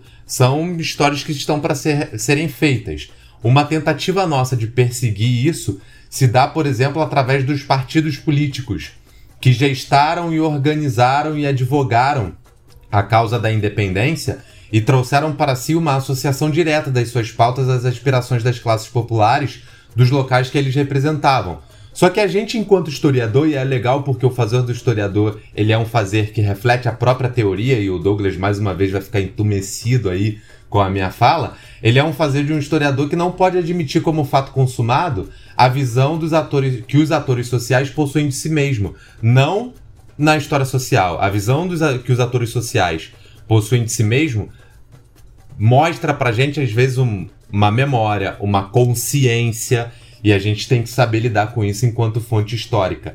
E os modelos até então conhecidos e utilizados, por exemplo, na análise da, da, nas análises sociais de países até aquele momento eram de países do primeiro mundo, eram de metrópoles. Que para análise dessas questões, como o, a galera, o Vilg e o Douglas já mencionaram aqui, vão se revelar insuficientes. Então, por outro, por, por outro lado, isso não faz com que a gente menospreze os movimentos políticos, já que a gente não tem aí, a gente tem que desenvolver ferramentas para essa análise, uma vez que foram neles que as reivindicações das diversas, das diversas etnias africanas tinham encontrado o cenário propício para o amadurecimento das ideias e anseios, e que era um grupo totalmente heterogêneo e que aos poucos que, que aos poucos conquistaram o direito de agir, por exemplo. É, de certa forma, esses grupos políticos foram a arma decisiva para que essas etnias, para que as nações recuperassem sua soberania. Né? Então, é a tentativa de olhar para esse rastro que a gente vai tentar perceber aí. E como o Douglas falou, é, nesse contato de empresas que coordenavam, companhias que coordenavam, tomavam decisões políticas como um braço imperialista nesses países africanos, é justamente ali que a gente começa a ver os primeiros indícios de uma luta, que se dá exatamente na luta sindical, não é? A luta sindical que vai ser fundamental para esse processo, né? Os sindicatos vão desempenhar um papel fundamental no amadurecimento das consciências africanas, na passagem de contestação dos efeitos do, dos efeitos do sistema para a crítica do próprio sistema e também na passagem para a própria ação. No final da década de 40, o sindicalismo na África ele já estava praticamente formado. Antes de existir uma legislação que permitisse essa organização, já existia um movimento proto-organizado. Né? O sindicato, por exemplo, mais antigo, que foi a União dos Trabalhadores da Indústria e do Comércio na África do Sul, né? ele em 1926 já contava com 60 mil membros. Então você já tinha uma organização. Em Serra Leoa você já tinha um processo precoce de formação dos sindicatos. Na Nigéria, que o Douglas já mencionou aqui, também não ficava para trás 62 sindicatos e 21 mil membros. Gana e o Sudão também possuem uma grande expressão sindical. O sindicalismo vai enfrentar alguns problemas nesse percurso que eram problemas naturais, assim, criados, né, em função da lógica imperialista, da lógica colonial. Por exemplo, dificuldade de recrutamento devido ao analfabetismo, diversidade linguística das etnias, é, receio de, das represálias por parte dos senhores. O norte da África, África do Sul e África Ocidental, Nigéria, Gana, Guiné, Senegal, desenvolveram movimentos muito fortes e estratégicos para organizar os trabalhadores de setores chaves da economia. No primeiro momento, houve uma busca por aprendizado, inclusive, e filiação aos sindicatos europeus, como uma forma de você entender a luta que passa ali, mas que logo foram aparelhados para conter os sentimentos de extravasamento do movimento de, de, de anti-imperialismo e de independência. Então, a partir da década de 50, mais ou menos, os africanos, né, perdão aqui o reducionismo, né, a, vão buscar o rompimento desses laços. E ainda que a visão, ou melhor, ainda que a ideia de união internacional dos trabalhadores fosse um fator importante, fundamental na luta, ela não sobrepujou as consciências, as consciências que se desenvolviam nas especificidades históricas de cada luta, pelo qual passava cada movimento sindical. Né? Ah, tem um, um, relato aqui do, do, do que depois eu vou, vou selecionar só uma partezinha pequena aqui, que onde ele diz que a ideologia não podia de algum modo deixar insensível e indiferente a juventude do meu país, que aspirava profundamente à liberdade e à dignidade. Acabávamos de sair de uma guerra na qual o Senegal tinha pago um pesado tributo em vidas humanas e no decurso do qual o seu povo tinha sofrido todo o gênero de privações e humilhação. E aí ele está contextualizando o, justamente a, o movimento pela autonomia sindical, né? Ah, em 56 e em 57. E aí era um ponto aqui onde ele está narrando pra gente uma ruptura de dois movimentos sindicais, onde um movimento sindical decide se vender ou acaba não expressando os ideais, né? Era nacionalista demais, de uma perspectiva mais crítica aí, como não aqui o Douglas trouxe, a perspectiva positiva, e aí onde se funda a, uma nova doutrina, né? É para acabar com essa ideia economia colonial, capitalista, por meio de greves, assédios, a, desencorajamento do capital e por aí vai. Com o tempo, e aí eu encerro aqui a minha fala, estou usando só para ilustrar essa tentativa nossa de mapear essa história social que vai ser esteira para a ocorrência dessas lutas. Com o tempo, o estímulo à criação de sindicatos ele vai se tornar uma arma de desorientação dos movimentos de independência. E é justamente a partir disso que as fontes de, de divisões vão se tornar é, vão se tornar muito extensas naquele período, né? Uma vez que existiu uma força geral de agregação nos sindicatos. Então, você vai ter nesses sindicatos um ponto em comum. Olha a importância do sindicato nesse momento, conseguindo aglutinar a despeito das diferenças ali e concentrar forças. A confissão religiosa, a filiação política, é, escolha e debate dos meios de luta, maior ou menor radicalização, especificidades nacionais e por aí vai uma série de outras questões que se fazem necessárias para definir no, durante a luta, o sindicato conseguia aglutinar e conseguia, de alguma maneira, ali construir um horizonte melhor para a definição. O movimento necessário para catalisar essa força de independência no movimento sindical ocorreu na sua associação inclusive ao nacionalismo que o Douglas já acabou de falar aqui, e na incorporação das pautas políticas e não apenas de pautas econômicas e sociais. Ou seja, você tem uma conjuntura maior de conhecimento das questões do capital, de conhecimento das questões estruturais, mas você tem também um atendimento das questões locais. Esse é o grande, essa grande virada de chave. E aí muitas personalidades políticas serão formadas, inclusive dentro dos, dos movimentos sindicais. Você vai ter aí a Guiné de Sekou Touré, a Nigéria, Costa do Ouro, Tanganica, Quênia, Congo Belga, tendo grandes é, lideranças sindicais surgidas no escopo desse movimento. E nos anos após a independência era difícil separar os movimentos sindicais das forças políticas, né? Tamanha o, o, o, a su, o seu relacionamento, tamanha a sua intimidade ali no acontecimento dessas lutas. A busca pela, pelo entendimento dessas lutas sociais ela é fundamental até para quebrar um pouco da nossa da nossa romantização, porque eu percebo muito isso em sala, que quando se fala desse tipo de coisa, a galera olha para as lutas de movimento e a gente não percebe que muitos desses desses agentes de luta se fazem próximos, se fazem ao lado, servem também não, não apenas para a gente compreender a história das diversas das, das diversas lutas de independência na África, mas também para a gente ressignificar a nossa própria perceber o sindicato, que é uma coisa que a gente valoriza pouco hoje na história brasileira, né? Trabalhador, ah, tem aí diversos alunos, a gente, galera que nos ouve, que já começa a trabalhar e não escuta saber de um sindicato. Eu mesmo fui assim, passei a conhecer mais o sindicato, por exemplo, dos professores pelo Viug, que fala bastante e que é, tem uma atuação até aí, busca disputar, vai às reuniões e tudo mais. Isso é importante para a gente perceber como essas lutas vão acontecer. A história ela traz uma alusão disso, ela, ela joga a luz nessas questões e coloca o nosso pé no chão para a gente conseguir dimensionar de maneira justa a luta que foi feita ali naquele espaço. Fica me explanando na, nos tipo, episódios, que, que os patrões não, não, Pô, não sou... escutem, né? Como é que você sabe? Vai que os caras estão aí ouvindo. Porra. cara, não, legal assim essa esse, essa pontuação aí sobre a, a, história social, a história dos trabalhadores, o papel dos sindicatos, né? O Douglas também trouxe ali a referência das grandes lideranças. É, eu queria propor um, um, um, debate que eu acho importante, que acho que fica meio difuso, fica meio jogado.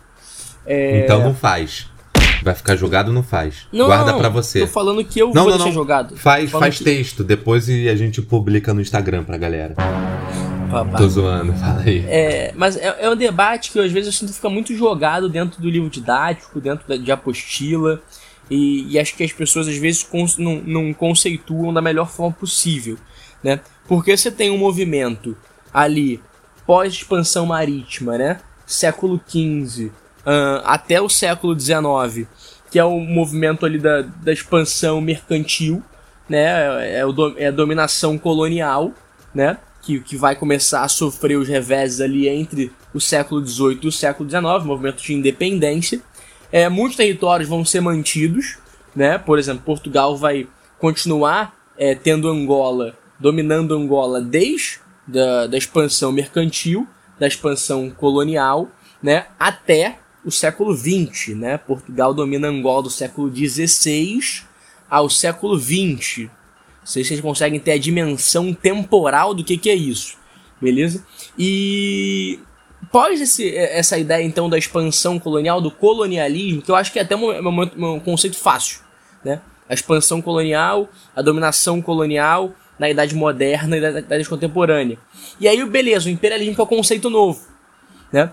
Que é um conceito do século XIX, que é um conceito que, que envolve a Conferência de Berlim, que envolve a partilha, que envolve uma dominação ligada a um novo modelo econômico, porque a expansão colonial está ligada ao mercantilismo, está ligada ao desenvolvimento do capitalismo.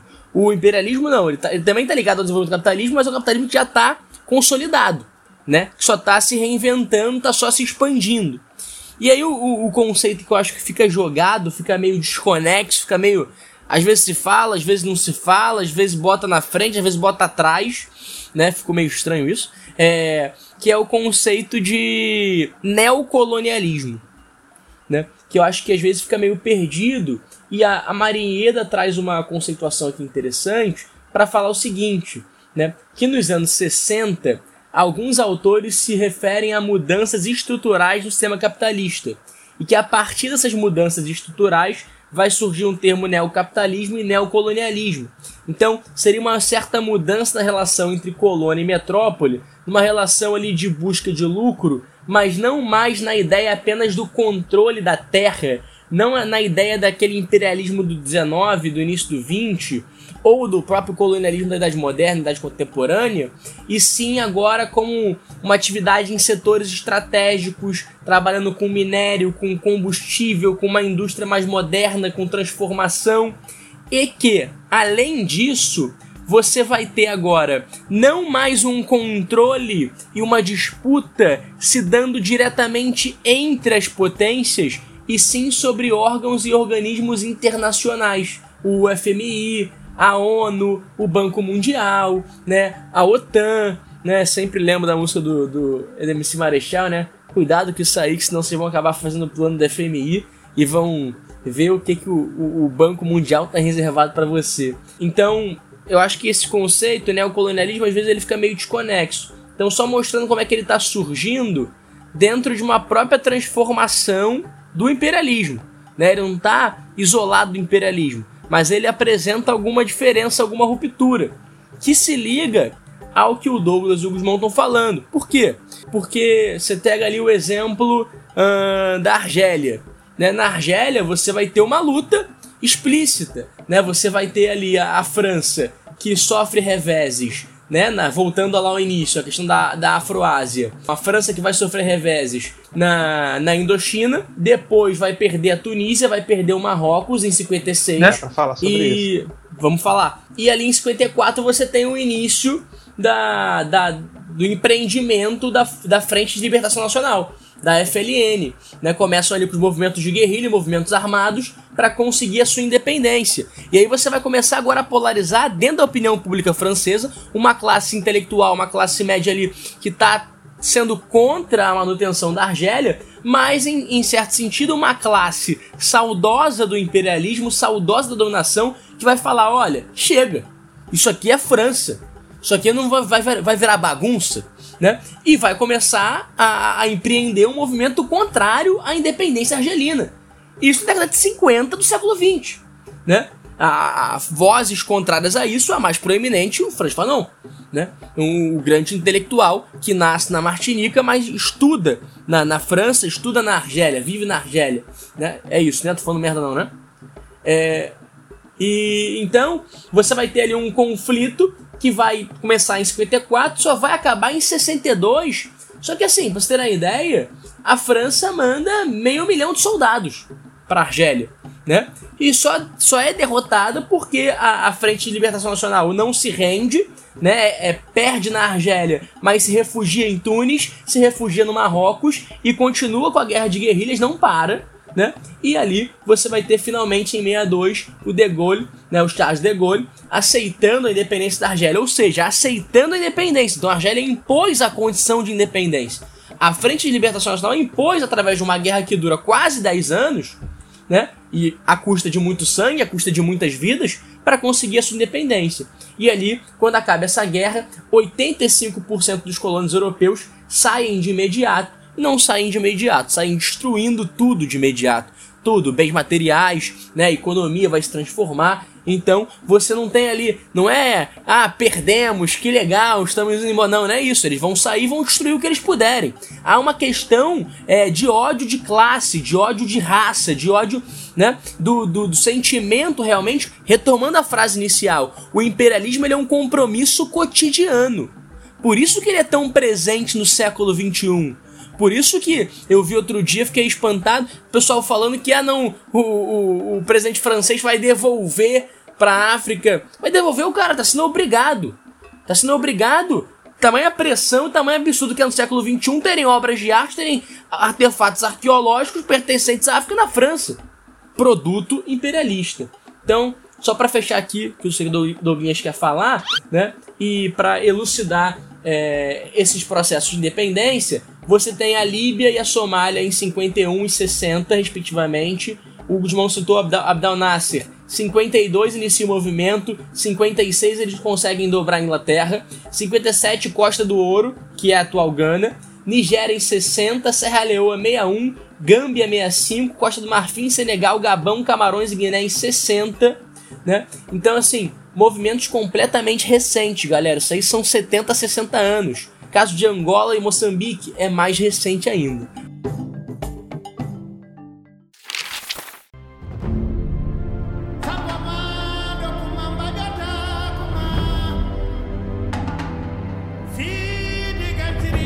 É, então, eu queria dar uma mergulhada nessa. A gente foi para o norte da África e a gente não tem como falar de país a país, infelizmente, mas a gente tem como dar uma meio que uma organizada, né? Já que a gente fala, fez várias reflexões sobre a questão geral, o que que motivou.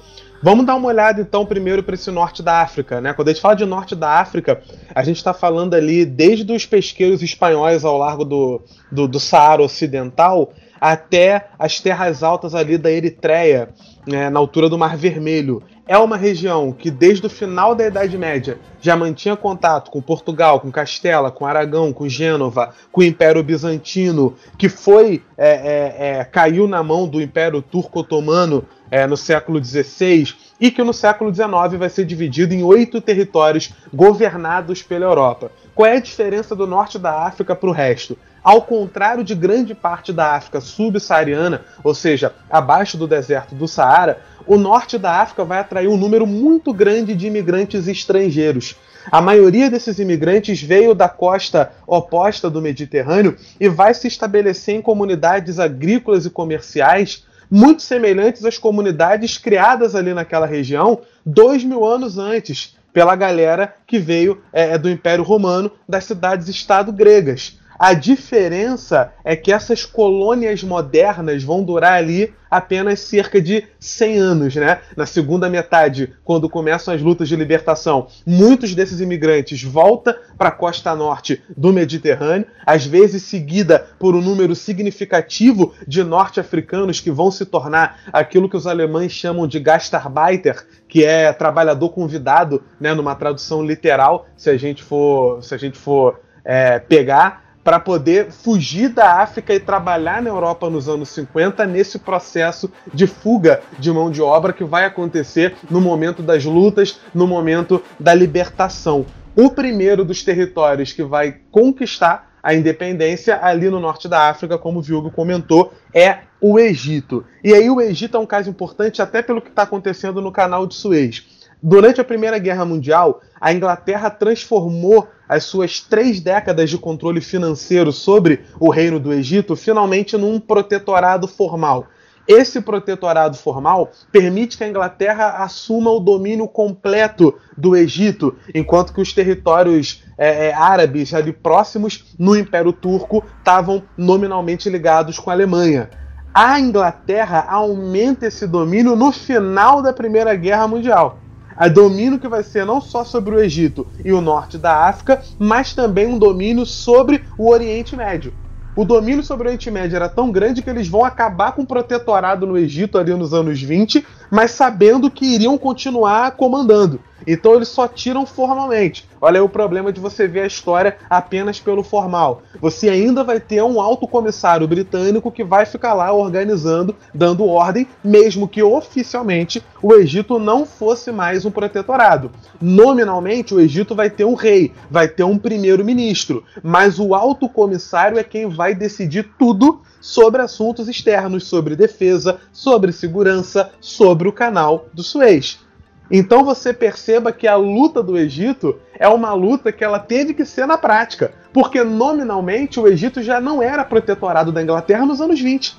Só que o legado econômico do controle britânico estava nas plantações de algodão. A Inglaterra vai encorajar o cultivo de algodão com a exclusão de safras que eram potencialmente mais úteis ou valiosas para os egípcios, e ela vai exigir que esse algodão fosse exportado cru para as fábricas que ficavam principalmente na região de Lancashire. Então, por que, que ela está exigindo que o algodão vá cru para a Inglaterra? Para evitar que ele fosse processado localmente e não beneficiasse e nem fizesse crescer uma economia industrial no Egito. Era uma preocupação primária da Grã-Bretanha e de outros governantes coloniais de territórios africanos, garantir que a transferência do poder político não prejudicasse o fornecimento barato de matéria-prima de tipo colonial e a venda lucrativa desses produtos acabados de volta para a África. Mantenham a dominação e ganhem dinheiro. Não era como elfo? Ah, é, mas como? Como não, não só sou. Mas, mas, Império mas, do Livre Comércio? mas e, o, e o universalismo? Pois é, né? Pois é. A gente não é todo mundo igual? A Qual é a mão do ideia? mercado. O Egito tentou desenvolver muita coisa. Os nacionalistas egípcios, do qual Al-Nasser é o grande herói, eles tinham uma inspiração que era de, por exemplo, represar o rio Nilo para poder usar a, a energia, a, a hidroenergia, para poder é, é, desenvolver os seus próprios recursos energéticos, para poder não depender é, é, do carvão, para poder não depender de combustível fóssil. Havia muita ideia de desenvolvimentismo dentro do Egito que foi silenciado pela Inglaterra do início ao fim. Qualquer proposta de independência econômica era cortada. Então você falar que o Egito teve negociação já é uma, uma enganação de cara. Ah, mas a Inglaterra abandonou o protetorado nos anos 20 e continuou metendo no cu do Egito. E aqui no caso metendo no cu no sentido não, né? Porque né, pode ser prazeroso. Não, prazeroso, gente. exato. É, no sentido não prazeroso, no sentido é, de filha da puta mesmo. Abusivo, né? É, no sentido escroto. Então, várias tradições políticas vão tentar tomar o Egito e todas elas vão trazer essa luta que envolve é, é, é, controlar o canal de Suez, que envolve usar o Rio Nilo para encontrar uma solução energética limpa, que envolve uma independência industrial do país para não depender da Europa. Essa era a grande questão que, que, que dominava a luta egípcia. Por isso o Egito vai ser uma inspiração. Por isso que quando Inglaterra e França invadem o Egito em 56, e invadem com arma, é, querendo acabar com, com qualquer proposta nacionalista radical, e, e não conseguem e perdem, naquele momento ali, o Gamal Abdel Nasser ele vai crescer muito, mas ele vai crescer não só pela vitória militar, ele vai crescer pelo discurso que ele vai colocar em prática. E a Inglaterra acusa o golpe. Tanto é que a Inglaterra vai ter mudança de poder, sai o Anthony Eden, entra o, o Macmillan, e o Macmillan chega lá falando que ele é a favor da descolonização, que ele é a favor do crescimento do Egito, e que para provar que ele era a favor, todos os outros territórios da Inglaterra no norte da África, ele ia negociar a libertação. É papinho, é discurso para tentar mascarar uma derrota. Porque o medo da Inglaterra era que o Egito liderasse uma coalizão não apenas uma coalizão pan-árabe, mas uma coalizão pan-africana que tirasse a influência da Inglaterra no continente inteiro. Esse era o medo deles. Por isso eles vão negociar. Entende qual é a grande questão? É por isso que eles vão negociar. Não é uma escolha. Não, ai, agora eu vou negociar porque. Não, nada disso. Ou eu vou negociar ou eu me ferro. Senão eu vou tomar bola. O Egito ensinou ali. Como a Argélia ali do lado vai ensinar para a França. Alguém quer falar alguma coisa aí que eu tô falando há um tempinho? Não, pode ir. Manda ver. Posso, posso continuar? Porque ali no, no, no norte da África, eu tô falando do Egito, né? É, é, tudo bem, é, o Egito consegue bater de frente, é, é, a Inglaterra vai ter que dar um passo para trás. Mas esse passo para trás é tentando aumentar a influência, não só no próprio Egito, mas também no Sudão, que estava ali do lado. Os soldados e os administradores britânicos vão se mudar para as esferas de influência da Itália, porque a Itália estava enfraquecida depois da Segunda Guerra, então eles vão lá para o nordeste da África para é, influenciar na libertação da Eritreia, para influenciar na libertação da Líbia, libertação condicionada, com a Inglaterra ajudando, botando dinheiro, botando arma, botando banco, botando comércio, botando indústrias inglesas dentro desses países. É, a Eritreia foi uma colônia italiana durante o momento ali de partilha da África é, e ela foi capturada pela Inglaterra ainda durante a Segunda Guerra Mundial. A Inglaterra invade para libertar a Eritreia da Itália e liberta botando o governo militar. Aquela coisa maravilhosa, né? Como libertar botando uma ditadura militar. E havia uma divisão interna muito grande entre os eritreus principalmente por uma questão religiosa. Uma comunidade cristã e uma comunidade muçulmana, ambas com muita força. Então não havia uma luta de união para poder expulsar o invasor, porque havia uma, uma celeuma religiosa muito evidente, muito clara ali. Sem contar que alguns queriam se unir à Etiópia e outros queriam um Estado independente na Eritreia. Né? A, a, ONU vai decidir depois que a Eritreia deveria ser ligada à Etiópia, né? processo que vai acontecer de maneira muito lentamente. Em 62, a Eritreia vai finalmente ser absorvida pela Etiópia, então, negócio que vai demorar quase 15 anos de processo. Mas a Inglaterra vai meter o bedelho eu vou libertar do domínio italiano, mas vou me colocar ali na, na, na é, é, é, é, como uma presença econômica e militar dentro do seu país. A Líbia, que tem, teve o caso do, do Muammar Gaddafi mais recentemente, e a completa destruição que o governo Obama operou no estado da Líbia, e quando a gente fala isso, tem gente que acha que a gente está defendendo o ditador. Não, você que defende. Desde que o, o, o, o, cara que tira a liberdade faça um discurso bonitinho e seja de um país que fala inglês, quem defende é você.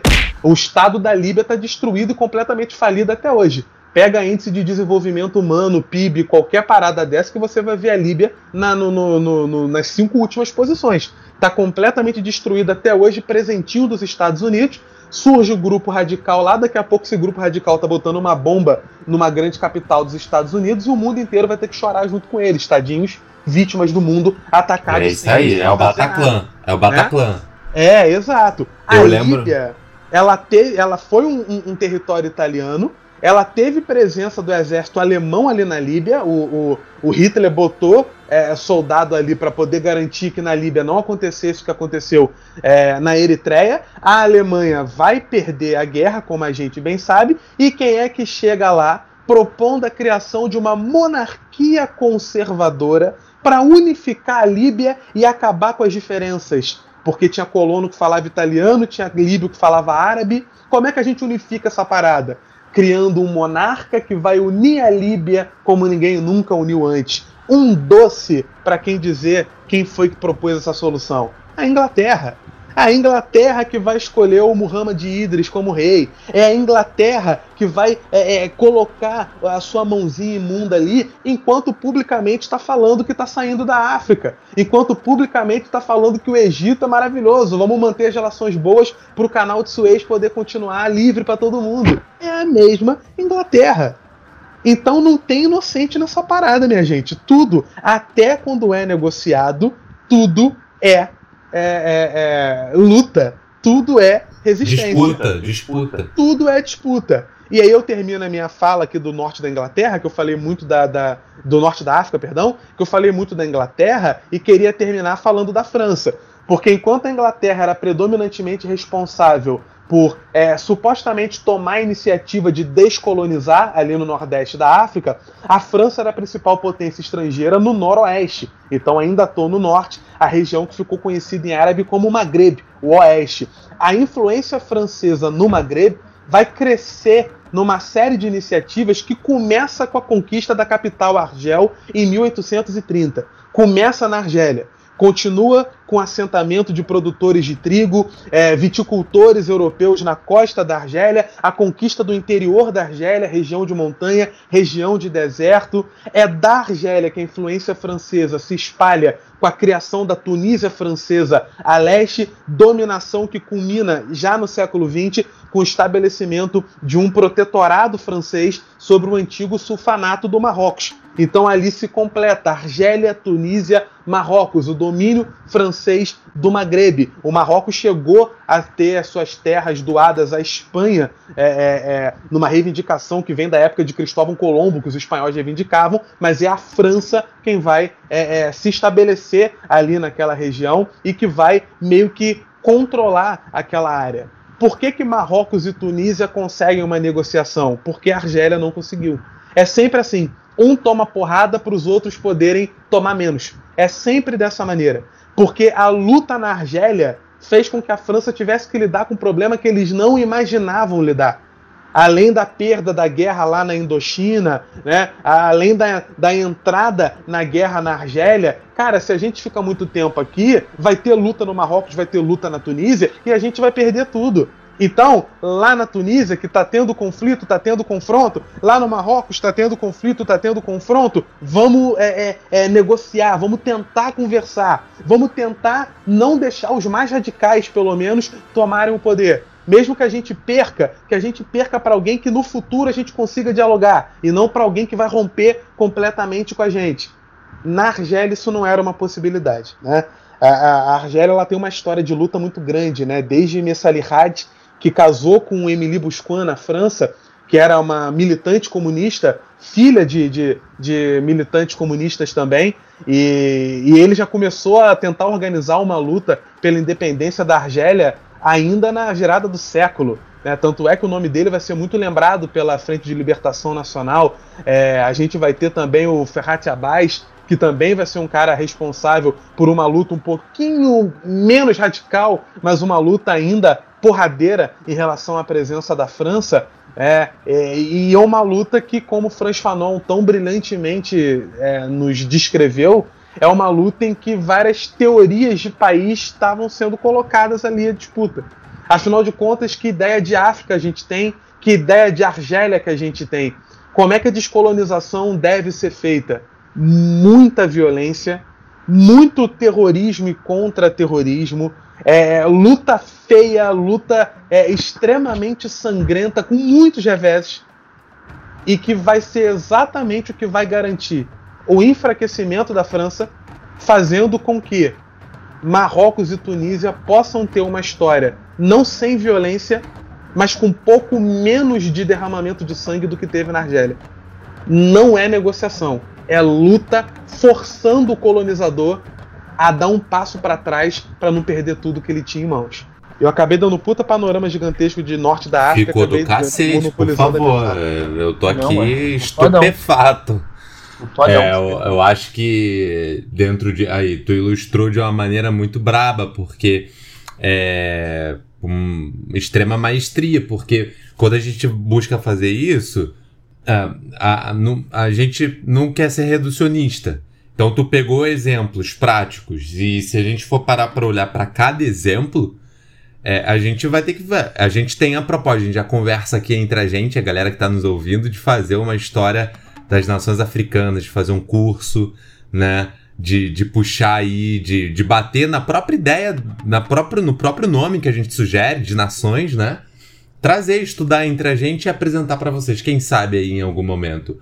O Douglas ele mencionou aí algumas questões dentro do trato político internacionalista, das lideranças na condução e falou um pouco também das ações políticas que são interessantes para gente, que os modos de ação eles vão ser os mais variados possíveis, inclusive de acordo com esses caminhos que o próprio Douglas já citou aqui para gente. Né? Então, é, quando eram permitidas eleições e representações em instâncias oficiais, a luta travada no domínio, no domínio parlamentar, mas é luta. Veja, não é concessão. A, a concessão é um nome que se dá quando as saídas se esgotam, dadas inclusive pelo colonizador, não é isso, Douglas, que você acabou de mencionar? Então, é, a gente tem que trabalhar essas diversas esses diferentes, diferentes modos de ação. Então, luta parlamentar, quando a negociação falhava, quando se recorria à luta armada. O exemplo, um exemplo emblemático que a gente tem aqui é o do Madagascar, né? O nacionalismo alimentado por dois partidos secretos, o Ferro, Pedra e Rede e o Partido Nacionalista Malgache, né? Ah, com um lema de com um lema deles de independência não se pede, se conquista. Uma insurreição é iniciada em 47 e apesar de ter tido de ter sido um total fracasso no curto prazo, com o número de mortes estimadas aí em mais de 100 mil pessoas, vai se tornar um elemento de coesão em torno das lutas pela independência, né, no, no, no próprio, na própria ilha de Madagascar. Então, outro horizonte possível de luta foi o CP, CPP, né, o Convention People's Party, na Costa do Ouro. O partido que. O, PP, o CPP, né, que é o Convention People's Party, é um partido que foi fruto de uma dissidência, porque julgava o movimento anterior totalmente reacionário. Então, olha a leitura histórica do que os caras estão fazendo. A palavra de ordem era o autogoverno já. Então, os meios de luta foram um conjunto de ações chamadas de atos de pressão, né? Não cooperação administrativa com o colonizador e com brancos, desobediência civil, agitação, propaganda largada, aliança e negociação com sindicatos, greves e boicotes, grandes marchas, campanhas de imprensa, né? Então você vai ter aí diversas questões, nesse, diversas possibilidades, né? E, e eu separei até aqui, porque uma frase, né? Mantente pronto, povo da Gold Coast. A era da ação positiva aproxima-se. O comitê falhou na sua tentativa de fazer ascender o povo deste país à autonomia completa. O Conselho Legislativo falhou na sua tentativa de pedir a autonomia para o país. O Conselho Territorial dos Chefes falhou na sua tentativa de pedir a autonomia para o país. E o governo britânico recusou com habilidade a aquecer ao verdadeiro e legítimo pedido de, autonomia formulado por este país. O que o povo deste país pede agora é a convocação de uma Assembleia Constituinte pela via das eleições gerais, a fim de determinar a constituição de um verdadeiro governo de autonomia para este país. O povo deste país esperará pacientemente durante duas semanas, a contar deste dia 15 de dezembro de 49, período durante o qual o governo britânico deverá anunciar pela voz do seu governador que aceita o princípio de instalação de uma Assembleia Constituinte sem quaisquer prazos, senão ação positiva será levada em qualquer momento após ter se esgotado o prazo anunciado de duas semanas. Então, esse, essa mensagem ela teve grande êxito e, ob, e obrigou, vejam, não foram os, os, britânicos que negociaram, obrigou os britânicos a reconhecer a legitimidade do partido e, consequentemente, acelerar as aceitações que se faziam ali, a, dali e, e em seguida. No Kruma e o seu partido tinham a massa da população a, é, tem um, uma frase né, que eu estou trazendo aqui, que é uma citação, na verdade. Tinham a massa da população a segui-los e não havia qualquer outro partido que fosse suficientemente representativo para o qual nos pudéssemos virar. Sam Nkrumah, a Constituição teria sido é, natímora e se ninguém tivesse respondido às, esper às esperanças, às aspirações e às propostas concretas para uma progressão concreta para a autonomia, deixaria de haver confiança nas boas intenções, né? Então, a Gold Coast teria mergulhado na discórdia, na violência e num banho de sangue. Então, o Convention People Party foi por isso chamado em 51 a constituir um governo transitório encarregado de participar nos assuntos de território e depois de orientar para a independência. Então, vejam, um partido criado por dentro, forjado na luta, que obrigou o colonizador a ceder a determinadas pressões. E é óbvio que se a gente puder trazer uma dimensão econômica, que eu não tive tempo de pesquisar e sempre o meu Viug aí sempre destaca a minha, a minha sinceridade, eu não tive tempo de pesquisar, sempre tem mais a, a ser pesquisado, mas se a gente buscar, com certeza uma grande capacidade de negociação por parte dessas lideranças que se vê diante de uma luta social também.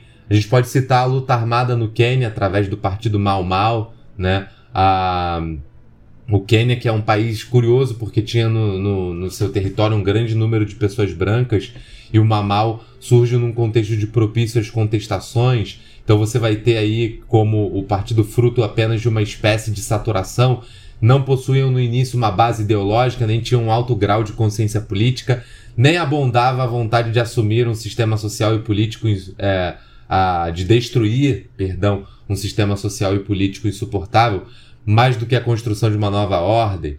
Então, você vai ter aí sendo forjado também através de uma luta. E eles têm um, um, trecho que é sensacional de um panfleto que eles fazem circular, né? E aí esse panfleto é muito legal.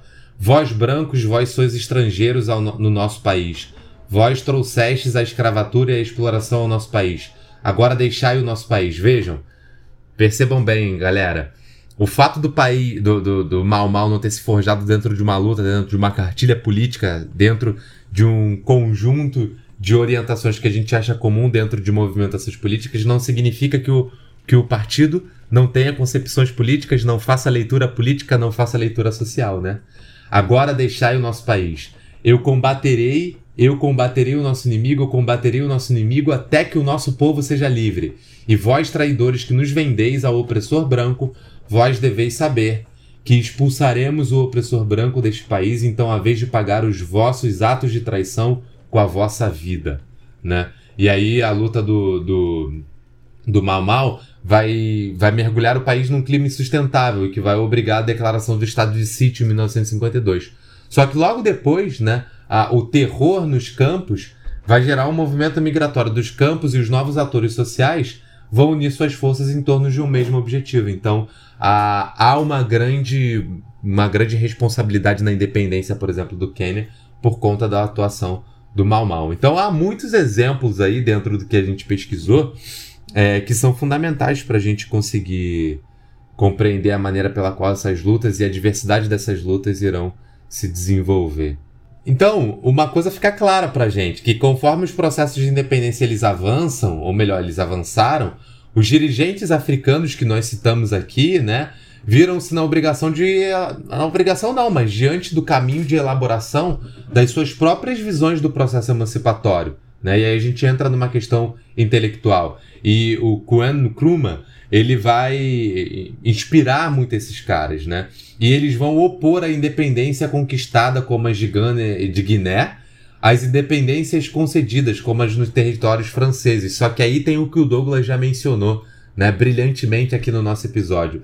E essa classificação ela não dá conta da complexidade do processo e muito menos das estratégias utilizadas em cada contexto, mais uma vez como a que Douglas mencionou aqui no caso da Argélia que apanha para que Marrocos e qual foi a outra colônia, Douglas? Tunísia. Marrocos e Tunísia pudessem ter um contexto mais favorável às suas independências.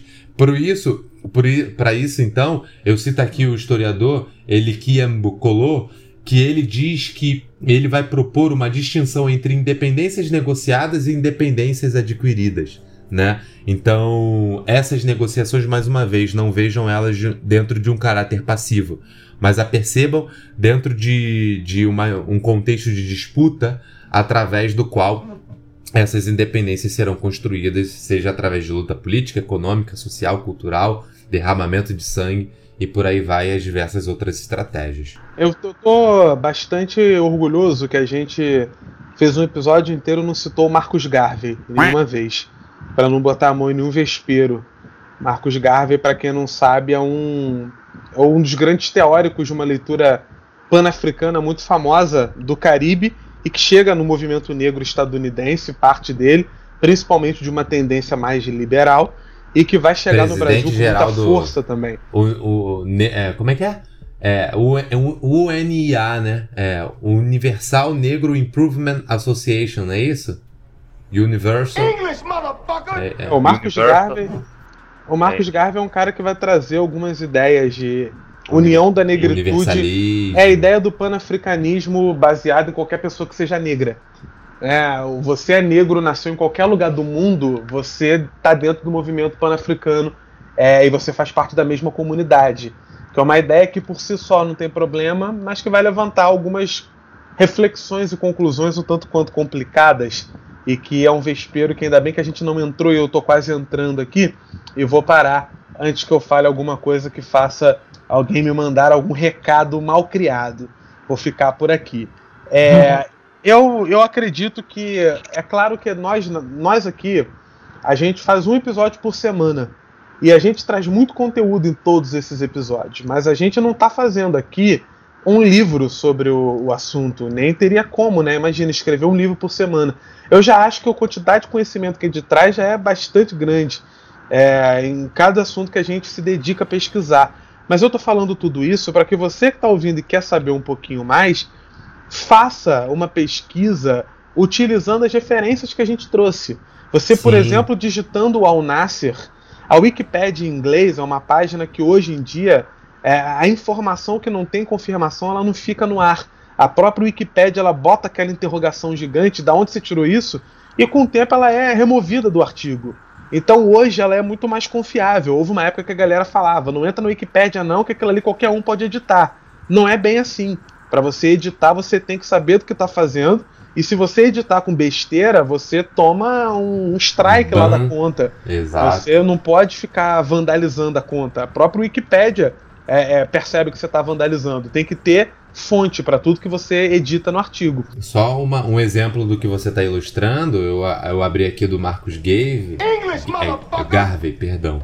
O Davi mandou um English Motherfucker aí, com certeza. É, eu abri aqui, só de nota de rodapé, no verbete dele da Wikipedia em inglês, tem 505. E de fontes, 25 fontes citadas para a formulação do, da história, da, da biografia, da contribuição e por aí vai. E outras leituras, livros dos cara, do cara e tal. Então é bem confiável e reforça aí o pedido do Douglas que pode ser uma assinatura NDL aí, como o ensejou no início do episódio. E aí você procurando o, o Marcos Garvey, não, mas se você quiser pode também, agora que a gente já falou dele, muita gente tem ficado curiosa. É. É, o Al Nasser, o Kwame Nkrumah, o Patrício Lumumba, Por favor, o Lumumba. Samora Machel, Tomás Sankara. Sankara, o Che Guevara negro, é, o Amilcar Cabral, o Agostinho Neto. É, pesquisem esses caras, porque através da vida deles vocês conseguem entrar em contato com outros textos, com outras reflexões e saber um pouquinho mais daquilo que a gente tem que falar de maneira resumida, pela própria natureza do nosso programa. E olha que nem está resumido, que a gente fez um programa de basicamente duas horas. É, mas para falar é, de fato de luta de libertação na África, o ideal é ter um programa para cada luta, né? Mesmo que seja um programa pocket, a gente não vai fazer. Quem está ouvindo ficou, meu Deus, não, não, a gente não vai fazer. É, a gente não vai pegar agora uma série onde a gente vai pegar cada país da África para poder falar da luta. Mas a gente poderia falar, por exemplo, da mitologia é, Yorubá, a ah. criação do mundo é, é, na tradição Nagu, Olha a aí, cosmogonia, né? A gente poderia pegar tudo isso e ter um programa inteiro só sobre isso, para você ver o nível de riqueza do assunto que a gente está trabalhando. Então a gente não chegou nem a comentar sobre as questões especificamente islâmicas da África. A gente citou, mas a gente não, não comentou essa diferença, porque para o nosso assunto central não era o mais importante, pelo menos naquilo que a gente levantou. Então, faça essa pesquisa, corra atrás, o programa serve para ajudar a te inspirar também. A título e... de conclusão, pode falar. Só, só, uma coisa, uh, e se serve aí para a gente também puxar uma sardinha para o nosso lado, é, que você continue nos ouvindo, né? Porque a gente, lá Imperialismo, hoje a gente já deu uma aprofundada em algumas questões que a gente já queria discutir lá no primeiro episódio, imagina? A precocidade da parada. então a gente já queria discutir algumas coisas lá, porque a gente mencionou muita coisa, muita coisa que dava pano pra manga. E agora a gente já tá trabalhando algum uma, um recorte mais é, necessário. Quem sabe aí numa próxima a gente não pegue algo mais ainda, né, mais, é, mais localizado. Fica com a gente, a gente tá aí, gente, em breve a gente, a gente é muito cabeça dura, a gente gosta de seguir o tema que a gente quer fazer, mas quem sabe em algum momento a gente não abre aí para uma interlocução, para que a galera sugira algum tipo de tema e fica com a gente. Uma hora ou outra os, os assuntos vão cada vez mais se interligar, a gente não para de ler, a gente é inquieto e isso é um ponto positivo entre nós aí. Perfeito. Então, é, a título de conclusão, para a gente poder, para eu poder concluir a minha fala, é, vale a pena a gente perguntar que paralelos podem ser traçados entre a luta de libertação na África e os outros grandes movimentos de luta contra a colonização na história mundial moderna. e se algum teve relação com a libertação africana. A, a, mais trágica das colonizações, com a possível exceção da Austrália, saindo aqui da África, claro, é, seja o caso da América pela escravidão e pelo massacre de populações indígenas, a marginalização, é, é, é a destruição da cultura, o genocídio, deixa eu falar esse termo aqui, o genocídio, né, de fato, é, no continente africano, as populações nativas, sempre marcadas por exploração e por repressão. Quem pratica genocídio é o quê? É genocida, não é verdade? Tá ok? Com ah, toda certeza. É, os paralelos para a gente aqui na América Latina são até mais próximos, embora a escala da imigração colonial, a, a extensão da mistura interracial e o declínio demográfico dos povos indígenas fossem muito maiores aqui do que aconteceu na África. Só na África do Sul, as populações de colonos e mestiços é, é, é, semelhantes a, por exemplo, o que acontece no México, vão de fato tomar o poder. Né? O México até hoje é, trazendo uma lembrança de uma herança asteca, outra coisa que nós já falamos aqui também em episódio do Navio dos Loucos. A luta pela libertação na América Latina durante o século XIX vai ser realizada quase que inteiramente em benefício dos descendentes de imigrantes brancos, com exceção do Haiti, que também tem episódio no Navio dos Loucos. Né? Muito mais tarde, em outras ilhas do Caribe, onde você vai ter a população imigrante negra ganhando papel político, em nenhum lugar os nativos americanos conquistam um poder significativo, mesmo que no México a gente tenha uma é, é uma memória, uma rememoração da, da herança asteca entre aqueles que vão estar no poder. Então, olha que interessante falar da luta africana. A gente está falando de um continente inteiro que, com diferenças pontuais, vai ter uma luta que coloca no poder aqueles que fazem parte da sua lógica interna.